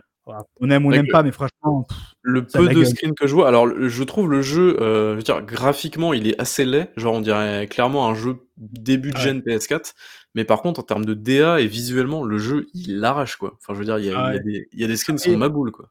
Faut aimer la dark fantasy et tout évidemment. Et, et- et ça, ça ça peut être finalement le, le premier truc qui vous rebute sur un Soul c'est que vous pouvez, vous pouvez tout simplement ne pas aimer euh, cet univers là et franchement il n'y a pas de souci je le comprends très bien. Surtout que euh, si je vous dis que les mécaniques étaient obscures laissez tomber en termes de scénario c'est encore pire. C'est encore plus obscur. T'as une cinématique d'intro et puis après en temps t'as Ah des oui, d'ailleurs, euh, euh, RR Martin, là, il est où euh, Ça se passe Ou ça sert à rien? Après, je me dis il y a déjà une telle concordance entre les deux univers qu'au final même s'il a bossé dessus t'as pas l'im- enfin, tu vois pas spécifiquement ce qu'il a fait parce que ça se rejoint déjà à la base quoi c'est très berserk Chekos, quoi. quoi. Donc euh, voilà, mais bon. Ça, ça fait partie du marketing, je pense, mais, mais voilà, c'est sûr. Euh, et après, tu l'as dit, effectivement, le jeu est pas très joli, mais franchement, je m'attendais à pire. Maintenant, j'ai l'impression, et je suis obligé de, le- de le notifier, que j'ai été un peu chanceux parce que je joue donc sur Xbox Series X, donc euh, le soft, euh, enfin le, le summum de ce que peut faire entre guillemets Xbox. Et en plus, je joue avec une très bonne télé, une OLED qui est notamment le VRR qui permet apparemment de compenser pas mal de difficultés de framerate et euh, de qu'on appelle ça, là, quand ça déchire l'image, c'est euh, Euh, tearing. Le tearing, ouais, c'est ça. Donc apparemment, ça compense pas mal ça, ce qui fait qu'en fait, moi, franchement, mon expérience de jeu, elle est, elle est sans reproche, quoi. J'ai eu un bug là aujourd'hui de texture qui m'était jamais arrivé depuis le début et depuis la mise à jour, donc peut-être que ça a un peu, on va dire, euh, glissé des conneries dans le truc, quoi. Mais sinon, je crois que j'ai eu en 40 heures de jeu, j'ai eu une baisse de framerate à un moment donné, un, un peu visible, quoi, en, en- à cheval, en courant très vite avec plein de bordel qui se passe autour. Mais sinon, j'en ai jamais eu. En revanche, je suis obligé de noter que c'est pas a priori l'expérience euh, commune parce que beaucoup de gens se plaignent, alors que ce soit du coup sur Xbox, euh, sur PS5, apparemment, notamment avec la version de PS5, euh, sur PC, apparemment, c'est une galère, c'est pas très bien opti. Ce qui fait qu'apparemment, bah, c'est une, très grosse galère. Même avec une grosse bécane, c'est pas dit que votre jeu il tourne très bien sur PC. Sur PS5, Digital Foundry en est à, à conseiller de jouer la version PS4 sur PS5, donc elle a la rétrocompatibilité pour être stable. Ce qui est quand même un peu, euh, c'est un peu, c'est un peu hein. naze, quoi. Voilà. Donc bon, ça, après, on le sait, c'est France Software, ils ont toujours du mal avec l'optimisation, c'est jamais la folie. Donc ça, malheureusement, voilà, c'est triste, quoi, mais Enfin, voilà. c'est les gars, enfin je veux dire, vous en êtes pas votre premier succès, donc euh, mettez de l'argent dans des techos, dans des, dans des ingénieurs, euh, dans des techniciens, faites-nous un moteur, je sais pas, mais enfin, faites quelque chose les gars, quoi. C'est c'est plus possible de de sortir ça en 2022, heu Ouais, c'est chiant, c'est chiant. Après, vraiment, je m'attendais à un truc plus moche que ça, quoi. C'est-à-dire que c'est pas c'est pas ouf, graphiquement, c'est pas genre: «Waouh, j'ai jamais vu un jeu aussi beau». Mais tu vois, je trouve qu'il y a un équilibre qui est pas mal, quoi. Et puis le jeu, du coup, en tout cas sur Series X, est super propre, ça aussi, c'est cool. Il y a un peu de popping aussi, c'est vrai qu'il y en a qui disent dans le chat. Alors moi, je suis en mode performance, hein, tu vois? 2 modes graphique et performance. J'ai mis pour avoir le 60 FPS, heu, parce qu'évidemment, je trouve que pour un jeu comme ça, c'est plus utile d'être en 60 FPS, parce que c'est pas tant contemplatif que que qu'une vraie performance de joueur, tu vois? De jouer à ça. Heu, donc voilà, donc heu, ça, évidemment, on est obligé d'en parler. C'est-à-dire qu'évidemment, mon expérience n'est pas forcément la même que les autres, parce que j'ai l'impression d'avoir eu la chance. En plus, j'ai beaucoup hésité avec la version PS5, d'avoir choisi celle-là parce que, sais, je voulais notamment pour la DualSense, apparemment, il y y a des trucs avec la manette, je me dis peut-être que je vais jouer pour ça, mais finalement, j'ai opté pour la Xbox, heu, pour la version Xbox. Je suis très content, en tout cas, de ce côté-là. Et après, pour le reste, beh, voilà. Après, en conclusion, globalement, je suis désolé, je sais que ça ça te fait rager, Babi. Et et et attention, c'est dommage, il y a pas Diego ce soir, qui lui aussi joue à Elden Ring et qui a pas le qui est pas aussi enthousiaste que moi. Il aime bien, je censuré, ouais. voilà. Mais il est pas, heu, enthousiaste comme, heu, bah, la plupart d'entre nous. J'ai l'impression que ça en est quand même beaucoup. Heu, moi, je suis je suis comme un fou dans le jeu. C'est-à-dire que je vous dis pas, le jeu est top, il est bien, c'est un GOTY. Je vous dis, j'ai pas eu un feeling comme ça depuis 15 ans, quelque chose comme ça. Vraiment, c'est c'est la sensation comme ça de jouer à un grand jeu à ce point-là, je l'ai pas eu peut-être depuis genre GTA 3, quoi. Heu, je Ah, heu, je vous parle de ça, c'était en 2001, quoi. C'était il y a longtemps, tu vois? Et et pourtant, si, allez, j'ai joué à des Gears of War, tu vois? J'ai joué à des je be je sais pas moi, des des grands jeux depuis qu'on a eu, heu, même le 1er Red Dead Redemption, bon toi tu l'aimes pas, mais ou des jeux qui m'ont tenu à cœur comme des Alan Wake ou des trucs comme ça, ou ou même Tetris Effect récemment. Vous voyez, ça, c'est des jeux où je sais que personnellement, c'est une expérience que j'ai beaucoup aimée, mais je sais bien qu'objectivement, c'est pas forcément le cas de tout le monde. Là, c'est vraiment un jeu, son 97 ou maintenant 96, je crois, sur Metacritic, putain, il est pas volé, quoi. C'est incroyable. C'est ce c'est une sorte de jeu somme de la formule, heu, des Souls, qui est quand même une formule qui qui on on voudra ou non, a quand même marqué, je trouve, le le jeu vidéo. Je sais pas si tu es d'accord au moins sur ça, Babi? Ah On parle le souvent de la d'un jeu, par exemple. C'est quand même pas pour rien, c'est qu'il y a il y a un marqueur Dark Souls, quoi. Déjà, il s'est passé un truc avec, heu, cette série-là dans l'industrie, avec la manière de faire les choses et tout, l'exigence et tout. Et là là, on a vraiment une j'ai l'impression que le studio est à son prime. Je me dis: «Mais ils arriveront pas à faire mieux, quoi, c'est pas possible». Après, je dis ça, peut-être que dans 5 ans ou 6 ans, ils sortent un nouveau jeu, je dis: «Oh putain, c'est encore plus ouf!» c'est possible. Mais là, je me dis limite: «Mais Miyazaki, mais prends ta retraite, mec. Là là, c'est bon, tu es au top, là. On Au va pas faire son mieux». art, effectivement. Mais du coup, alors, tu es bien gentil de dire ça, mais du coup, heu, toi qui critiquais les putains de fanatiques sur Breath of the Wild, là, est-ce qu'on peut pas dire la même chose de toi avec Elden Ring ou pas? Est-ce que tu comprends un petit peu mieux le phénomène ou pas, tu vois? Oui, ça, je suis je suis obligé de l'admettre. Alors moi, j'ai été souvent critique envers ah, critique oui non. C'est-à-dire que contrairement à Red Dead Redemption 2, où je je je cartouche le jeu et et justement, Elden Ring montre en quoi, heu, Red Dead Redemption 2 est pour moi pas bon, ou en tout cas qu'il est ultra archaïque dans sa manière de faire, voilà. Heu, là où Breath of the Wild, j'ai toujours reconnu que je comprends pourquoi les gens aiment ce jeu parce que je je je j'entreperçois en fait le tu vois la philosophie du jeu, sachant que j'ai fait à peu près la moitié du jeu. Ouais, en fait, ce que ce que ce que tu as décrit exactement dans dans ta manière, heu, tout à l'heure, tu nous racontais ta petite histoire. Là, j'ai vu une caverne, j'y suis allé, j'ai vu un truc, ensuite je suis ressorti, j'ai vu un autre truc. Moi, c'est exactement mon expérience, heu, l'expérience que j'ai eue sur Breath of the Wild. Par exemple, Breath of the Wild, heu, honnêtement, heu, j'y ai joué, heu, j'ai dû lui mettre, heu heu, 70 heures en 1 semaine. Genre, j'ai défoncé le jeu, quoi. J'y jouais tous les jours, heu, 10-15 heures par jour et vraiment, c'est je vraiment, pense que la patte c'est ce ressenti organique de l'open world. C'est-à-dire que c'est Ouais. l'open world qui te parle et pas le scénario, tu vois ce que je veux dire? C'est et ça vraiment, je trouve je pense C'est l'appel à la mieux découverte, quoi. voilà et je comprends mieux Breath of the Wild en jouant à Elden Ring, ce qui est peut-être un peu bête, mais parce que je pense que l'univers d'Elden Ring me parle plus Ouais. et je trouve que Breath of the Wild, même si voilà, je je vraiment la philosophie était était assez similaire et c'était et du coup, je comprends le game changer qui a été le jeu, quoi. En revanche, moi, ce que j'ai beaucoup reproché à Breath of the Wild, c'est que ça avait presque la gueule d'un prototype pour moi. C'est-à-dire que franchement, moi, je trouvais, heu, alors toi, tu trouves pas forcément, mais moi, je trouvais que les le monde de Breath of the Wild était assez vide, quoi. Il y a pas grand-chose et tout. Là où Elden Ring, putain, j'ai l'impression qu'il y a une friandise toutes les, heu, tous les 100 mètres, quoi. Je trouve qu'il y a un truc de fou tous les 100 Bah, mètres, non, en fait. Mais non, mais justement, là, je pense que tu te trompes. Alors, tu dis effectivement que le monde ouvert de Breath of the Wild alors oui, il est très vide, ça, on est totalement d'accord. Le jeu est pas très beau, heu, il est très vide. Mais par contre, il y a effectivement dans Breath of the Wild, il y a une friand friandise tous les 50, tous les 100 mètres. Heu, en fait, c'est juste que toi, je pense que tu l'as peut-être pas vu, mais moi, ouais. dans du peu que j'ai vu d'Elden Ring, alors encore une fois, j'y ai pas joué, mais enfin, j'ai l'impression que les jeux les 2 jeux sont ultra similaires en termes de de de cheminement dans le monde ouvert. C'est-à-dire que tu vois un truc au loin, tu y vas, Le socle il y est a le même. La manière a de voir l'open world est le même, voilà. Ouais et ça, c'est c'est hyper cool. Enfin, je Et veux dire, si je on peut avoir beaucoup de gens qui ont dit: «Ah non, non, mais c'est pas du tout pareil, heu, dans Breath of the Wild, tu peux grimper, par exemple». oui, enfin, Oui, mais effectivement, la cheval là, je veux dire. la feature, tu vois, é évidemment n'existe pas dans Elden Ring, ça c'est vrai. Mais si tu veux, ça c'est une feature, c'est un moyen de, c'est pas pas un objectif. C'est-à-dire que l'objectif est le même dans le sens où quand tu es dans le monde, ce que tu vois dans Elden Ring, tu peux y aller, tu vois? Et c'est pareil dans Breath of the Wild, ce que tu vois, Ouais. tu peux y aller en fait. Donc là, heu, c'est juste qu'eux, du coup, ils t'ont donné une manière d'y aller en grimpant notamment et en gérant avec la stamina et tout. Dans Breath dans Elden Ring, ça va être d'autres manières, ça va être une manière de faire autrement un peu le level design, mais qui va faire que tu pourras contourner et y aller ou par exemple avec le cheval, parce que tu peux te balader du cheval évidemment vu que c'est grand avec, heu, Elden Ring et le cheval peut faire un double saut. Ça c'est ouf. Je trouve ça génial en fait, le double le cheval fait un double saut, ce que ne fait pas ton perso, hein.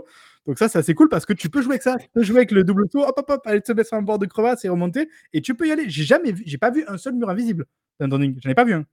Il n'y a pas. C'est-à-dire qu'évidemment, au bout d'un moment, bah, tu as une grande falaise qui fait que tu seras au bord du truc, tu vois? Donc si tu vas, tu meurs. Mais j'ai jamais été, à un moment donné, en montant sur un rocher, bloqué par une sorte de mur invisible qui t'empêchait d'y aller, tu vois? Ça ça, c'est pas le cas, quoi.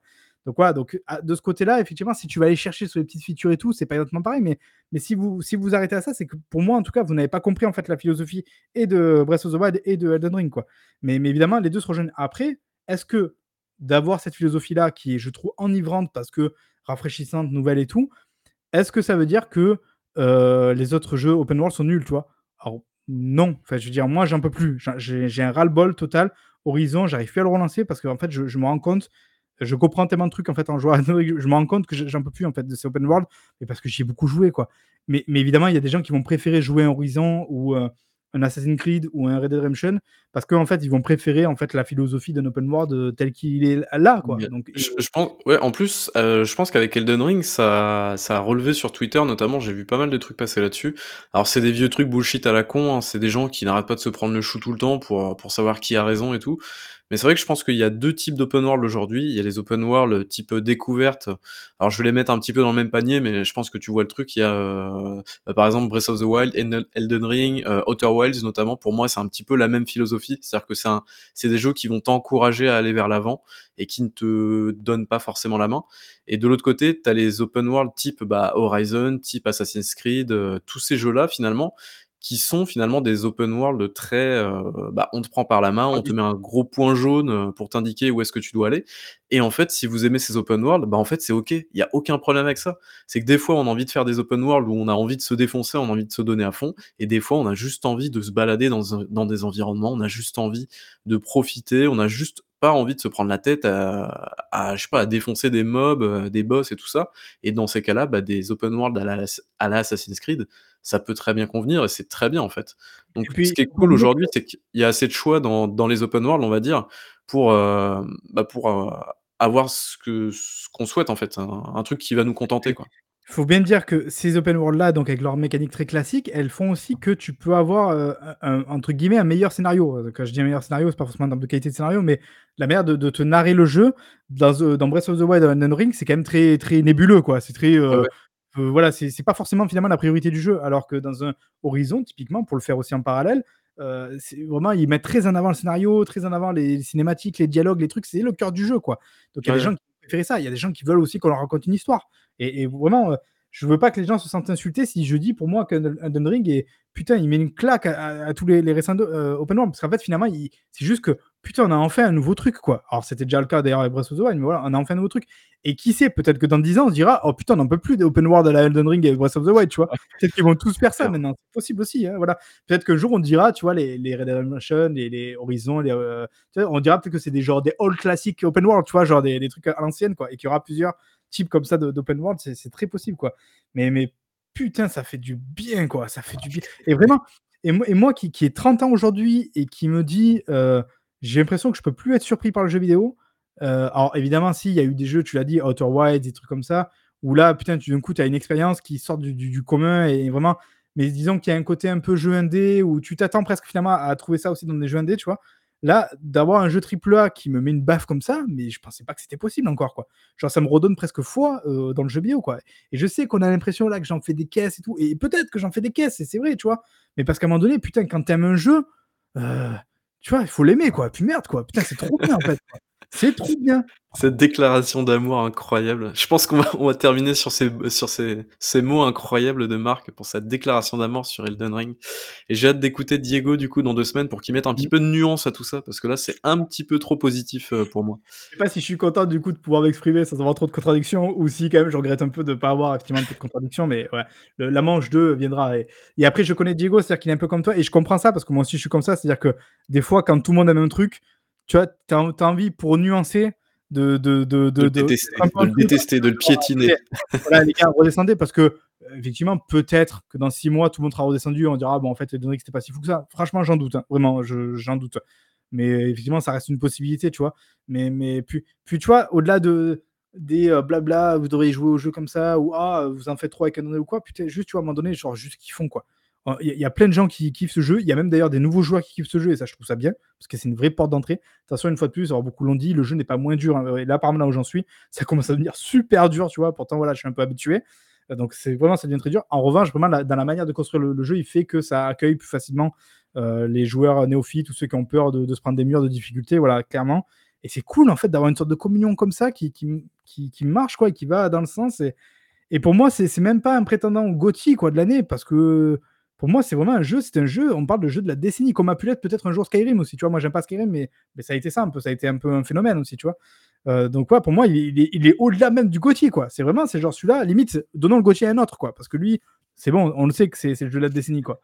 Ça je le Shadow Warrior 3, tout le monde va voir flou. Très bien. Ouais, Starfield, n'oublions pas Starfield Ah oui, oh putain, alors celui-là, ah on va bien se marrer avec Starfield, hein, ah je vous le dis. OK, heu, bah merci écoute Marc pour ton long, hem, ton long, heu, comment comment on appelle ça? Req requiem, sur Elden Ring du coup, ton long plaidoyer pour défendre, Elden Ring et donc dans 2 semaines on aura Diego qui viendra t'attaquer, et débouter donc ton toute ta présentation, pour dire que finalement Elden Ring, bah c'est pas terrible, voilà. On va peut-être passer au tour de table maintenant, qu'est-ce que tu en penses? Ouais. Alors je me demande à quoi j'ai joué. Non, je pense je pense que je vais prendre la parole parce que tu as quand même pas mal parlé, on va pas se mentir. Tu si tu me laisses 2 petites secondes pour changer Allez. le fond, voilà, on va mettre un petit fond un peu plus cool. Et pas une 1/2 heure s'il te plaît? Merci. Non, bien sûr, évidemment, pour les gens qui nous écoutent en audio, ça serait un petit peu chiant. Alors moi, heu, ces 2 dernières semaines, j'ai pas joué énormément de jeux et oui, ça m'arrive aussi. Heu, donc du coup, j'ai fait autre chose, mais j'ai pas spécialement joué, mais par contre, j'ai relancé, heu, le GOTY de, Diego, enfin l'un des GOTY de Diego, heu, c'est-à-dire Outriders, voilà. Je n'ai pas honte, j'aime bien Outriders, heu, donc c'est ce jeu qui était sorti l'année dernière, je crois qu'il était sorti en 1er avril, je crois. Donc la blague déjà était plutôt complète, et en plus de ça, c'était le 1er jeu de nouvelle génération annoncé, donc c'était OZEF, l'univers tout pourri, les textures, les assets, on aurait dit, des assets, genre, un petit peu stock sur l'Unreal, donc le jeu partait vraiment avec un a priori assez dégueulasse et en fait, on s'est rendu compte que, bah, finalement, en fait, c'était pas mal et en coop, on passe plutôt un bon moment, les sensations sont plutôt chouettes, avec des pouvoirs assez cool, heu, et donc en fait, l'année dernière, je ne sais pas pourquoi, je me suis arrêté d'y jouer et je l'ai repris, heu, bah, en fait, heu, la semaine dernière pour me rendre compte que, bah, en fait, j'étais à 1 heure de la fin du jeu. Voilà, Ah. tout simplement. Donc j'ai fait 1 heure la semaine dernière, j'ai terminé le jeu que je n'avais pas terminé du coup l'année dernière, donc c'est un petit peu con. Mais bon voilà. Heu, j'ai terminé Outriders du coup, ça fera plaisir à Diego évidemment. Heu, j'ai terminé un autre petit jeu qui se nomme donc The Office, heu, Quest, rien à voir avec la série. Donc c'est un espèce de point and click assez cool, où en gros on a un petit personnage et donc c'est un point and click, dans l'univers on va dire du du de l'entreprise, du bureau, mais en fait, ça c'est juste les 5 premières minutes, enfin les 10 premières minutes on va dire et ensuite, ça s'en va assez rapidement dans des petits délires. Alors c'est un jeu qui est très, très rigolo, qui est très intelligent dans ses puzzles, dans ses associations d'objets et tout ça, donc heu heu, non, je trouve que c'est un jeu qui est vraiment très cool et je crois qu'il est dispo sur mobile aussi si ça vous intéresse. Voilà, donc ça s'appelle The Office Quest et c'est, vraiment très chouette comme jeu, j'ai beaucoup apprécié et ça dure à peu près, heu, 3 heures et demie, 4 heures. Donc voilà, c'est pas un jeu qui est très, très long non plus. Heu, à quoi j'ai joué d'autre? J'ai joué également alors du coup Diego m'avait dit: «Oh là là, mais si tu as été un petit peu, si un petit peu en manque de d'arena shooter et que tu as bien aimé Shadow Warrior 3, tu devrais peut-être te te lancer dans Doom», Doom de 2016 évidemment. Bah, c'est ce que j'ai fait pour la 4e fois je crois, puisque je n'ai jamais terminé Doom 2016, j'accroche pas, je suis vraiment désolé. Ouais. Même maintenant? Tu arrives toujours pas? Et alors là, du coup, ça fait 3 jours que je l'ai pas relancé. j'y ai joué 2 heures et je sais pas, je pourtant je sais que le jeu est bon, les sensations sont vraiment très bonnes, la musique défonce. Heu, j'ai vraiment pas grand chose à lui reprocher, mais j'ai vraiment du mal à m'accrocher au jeu et je je sais pas pourquoi ça passe pas. Vraiment, c'est j'essaie vraiment de de toutes mes forces d'y arriver, mais ça ne ça ne passe jamais. Donc heu, je vais essayer de Je persévérer ça quand fou même, parce que je pour moi, tu devrais aimer ce jeu en fait, que je comprends pas, heu, il est tellement incroyable je trouve dans dans le feeling, dans la manière d'être d'être pensé, il est intelligent, il est je sais pas, je c'est vraiment un pur kiff quoi, je trouve. C'est un vrai jeu vidéo en fait, entre guillemets quoi. Ah ouais, Un non peu comme Shadow. Warrior finalement. Je trouve que c'est un vrai jeu vidéo quoi. c'est pour ça justement comme j'ai fait Shadow Warrior 3 juste avant, bah, en fait là je trouve le jeu un petit peu plus lent dans le sens où Shadow Warrior 3 tu as un dash et le dash il est illimité. Donc du coup ça fait que, bah, là en fait dans Doom tu as pas du tout de dash et ça fait que j'ai l'impression que le jeu est un peu plus lent. Bon après ça c'est rien, mais heu, mais voilà du coup c'est ça reste, heu Oui pour toi c'est vrai je que toi le fast FPS faut que ça aille, heu, à 8000 FPS et que ça aille super vite et qu'on et pour rappel, Doom 2016 n'est pas un fast FPS, hein, je tiens à le rappeler. Le Eternal tu l'as fait ou pas du coup? Bah non, du coup j'attends Ouais du coup, ouais. de j'attends d'accrocher sur le Doom normal avant de de partir sur Ouais mais il est un l'Eternal. peu plus peps le Eternal, peut-être que ça te bottera un peu plus du coup. Il y a il y a des Oui il y a mécaniques qui le que c'est plus il y a le peps quoi. grappin et tout ça je crois, c'est Mmh, ça? ouais. Tu as le dash aussi. Ah OK. Bah écoute, Mmh. heu, ouais, je vais je vais quand même essayer de persévérer. Alors il y a un autre jeu que je suis en train de faire en ce moment, mais que j'en j'en parlerai je pense quand déjà d'1 j'aurai terminé et quand Diego sera là, parce que ça lui fera vraiment très plaisir. Heu et en plus de ça, bah, je crois que j'ai terminé, heu, voilà, c'est déjà pas mal je pense. Ouais. Bah écoute, bon moi ça va être assez rapide. J'ai beaucoup joué à Elden Ring, voilà, voilà. J'ai quand même un peu joué aussi du coup à Horizon, même si là du coup j'ai beaucoup de mal à le relancer vraiment, mais je vous en parlerai peut-être bientôt avec une vidéo un peu particulière. Heu et j'ai aussi terminé parce que du coup on l'avait mis un peu en en pause et on l'a repris avec madame, hem, It Takes Two, Ah! heu, qui est une putain de tuerie quoi. Vraiment ce jeu il est trop bien en fait aussi quoi, il marche tellement bien, on en a déjà parlé 1000 fois quoi, mais je sais ce que tu en penses aussi Babi, mais mais voilà. Heu, il est il est d'une richesse incroyable, il il se renouvelle tout le temps, il est peut-être un peu long limite, parce qu'il est vraiment long, le jeu, C'est vrai que mais les les 4 les 4 grosses dernières étapes, tu dis: «Mmh, quand même, vous auriez pu limiter ça quoi». Et même madame commence à en avoir un peu marre et franchement je je comprends. Ouais. Heu, mais du coup ça le rend d'autant plus fou dans le fait que malgré tout qu'il soit long, il arrive jusqu'au bout à se renouveler et tout, fait c'est c'est vraiment un super jeu qui pour moi mérite je pense son titre de GOTY vraiment, heu, c'est C'est un prouesse, hein, ce jeu. grand jeu en coop quoi. Heu et encore plus peut-être pour les couples du coup c'est encore plus fun, mais mais voilà, c'est c'est très, très, très bien et c'est tout en fait, je crois que j'ai joué qu'à ça. J'ai installé la Shredder, Shredders, Ah! Le jeu truc de de ouais. ouais. Ah oui j'ai J'ai joué à à Tunic aussi du coup, as Ouais, joué, j'ai joué à Tunic aussi hier et j'ai trouvé ça un peu pénible. Moi je suis vraiment pas fan de ces jeux-là, mais après d'un autre côté je crois que l'année dernière j'avais lancé Death Door aussi. Heu, j'étais pas du tout convaincu au début, en fait j'ai beaucoup apprécié, heu, sur la durée, mais c'est vrai que ces jeux, heu et c'est vrai que Tunic il est un peu hardcore en vrai, hein. Justement on parlait de Dark Souls, Tunic il est pas il a pas l'air très, très simple, hein. D'ailleurs je me suis fait défoncer, heu, comme un bleu. La Darksoulsisation de de Zelda comme on dit. C'est ça, tout à fait, c'est exactement ça. Tout à fait. Bah écoute, je crois qu'on a fait le le tour mon cher Babi, c'était bon, on a essayé de faire pas trop long, mais c'était quand même un peu long. Bon ça va, je pense qu'on reste dans les standards. Ouais, on a fait 1:45 hein, comme d'hab quoi. Et on se dit donc non seulement dans 2 semaines si tout se passe bien, heu, pour le Done-cast numéro 77 Tout à et on donne aussi bientôt, on sait pas trop encore la date parce que malheureusement ça a été reporté au dernier moment, heu, pour une émission avec, notamment l'équipe, Xbox Squad, heu, qui nous invite pour parler notamment donc de tout ce qui est médias jeux vidéo, d'influence, voilà, entre les éditeurs, heu, les influenceurs et compagnie. On va évidemment du coup parler, heu, de Doritos, de Mountain Dew et de, Keighley. Ce Mais voilà, et ça devrait normalement arriver bientôt, on espère assez rapidement, et pour le reste, bah écoutez, vous pouvez aussi aller voir la chaîne YouTube, on a des trucs assez cool, on a des topos. Il y a un récent topo par notre cher Babi, sur Ghostwire Tokyo qui est plutôt chouette et heu, a priori il y a d'autres trucs qui devraient arriver aussi, voilà, ici et là. Donc n'hésitez pas à nous suivre sur YouTube, nous suivre évidemment sur Twitch, à continuer à nous écouter aussi parce que c'est quand même ça la base, heu, en podcast, heu, sur Spotify, sur iTunes, sur Podbean, heu et à nous faire vos retours si besoin. Merci à tous évidemment qui sont passés ce soir pour voir ça en direct et on vous rappelle donc un jeudi sur 2 à 21:00 sur Twitch, slash DonGradCorp, voilà pour vivre la chose en direct encore mieux. Et voilà, mon cher Babi, à bientôt. Et bah à bientôt. Ciao, ciao. Ciao.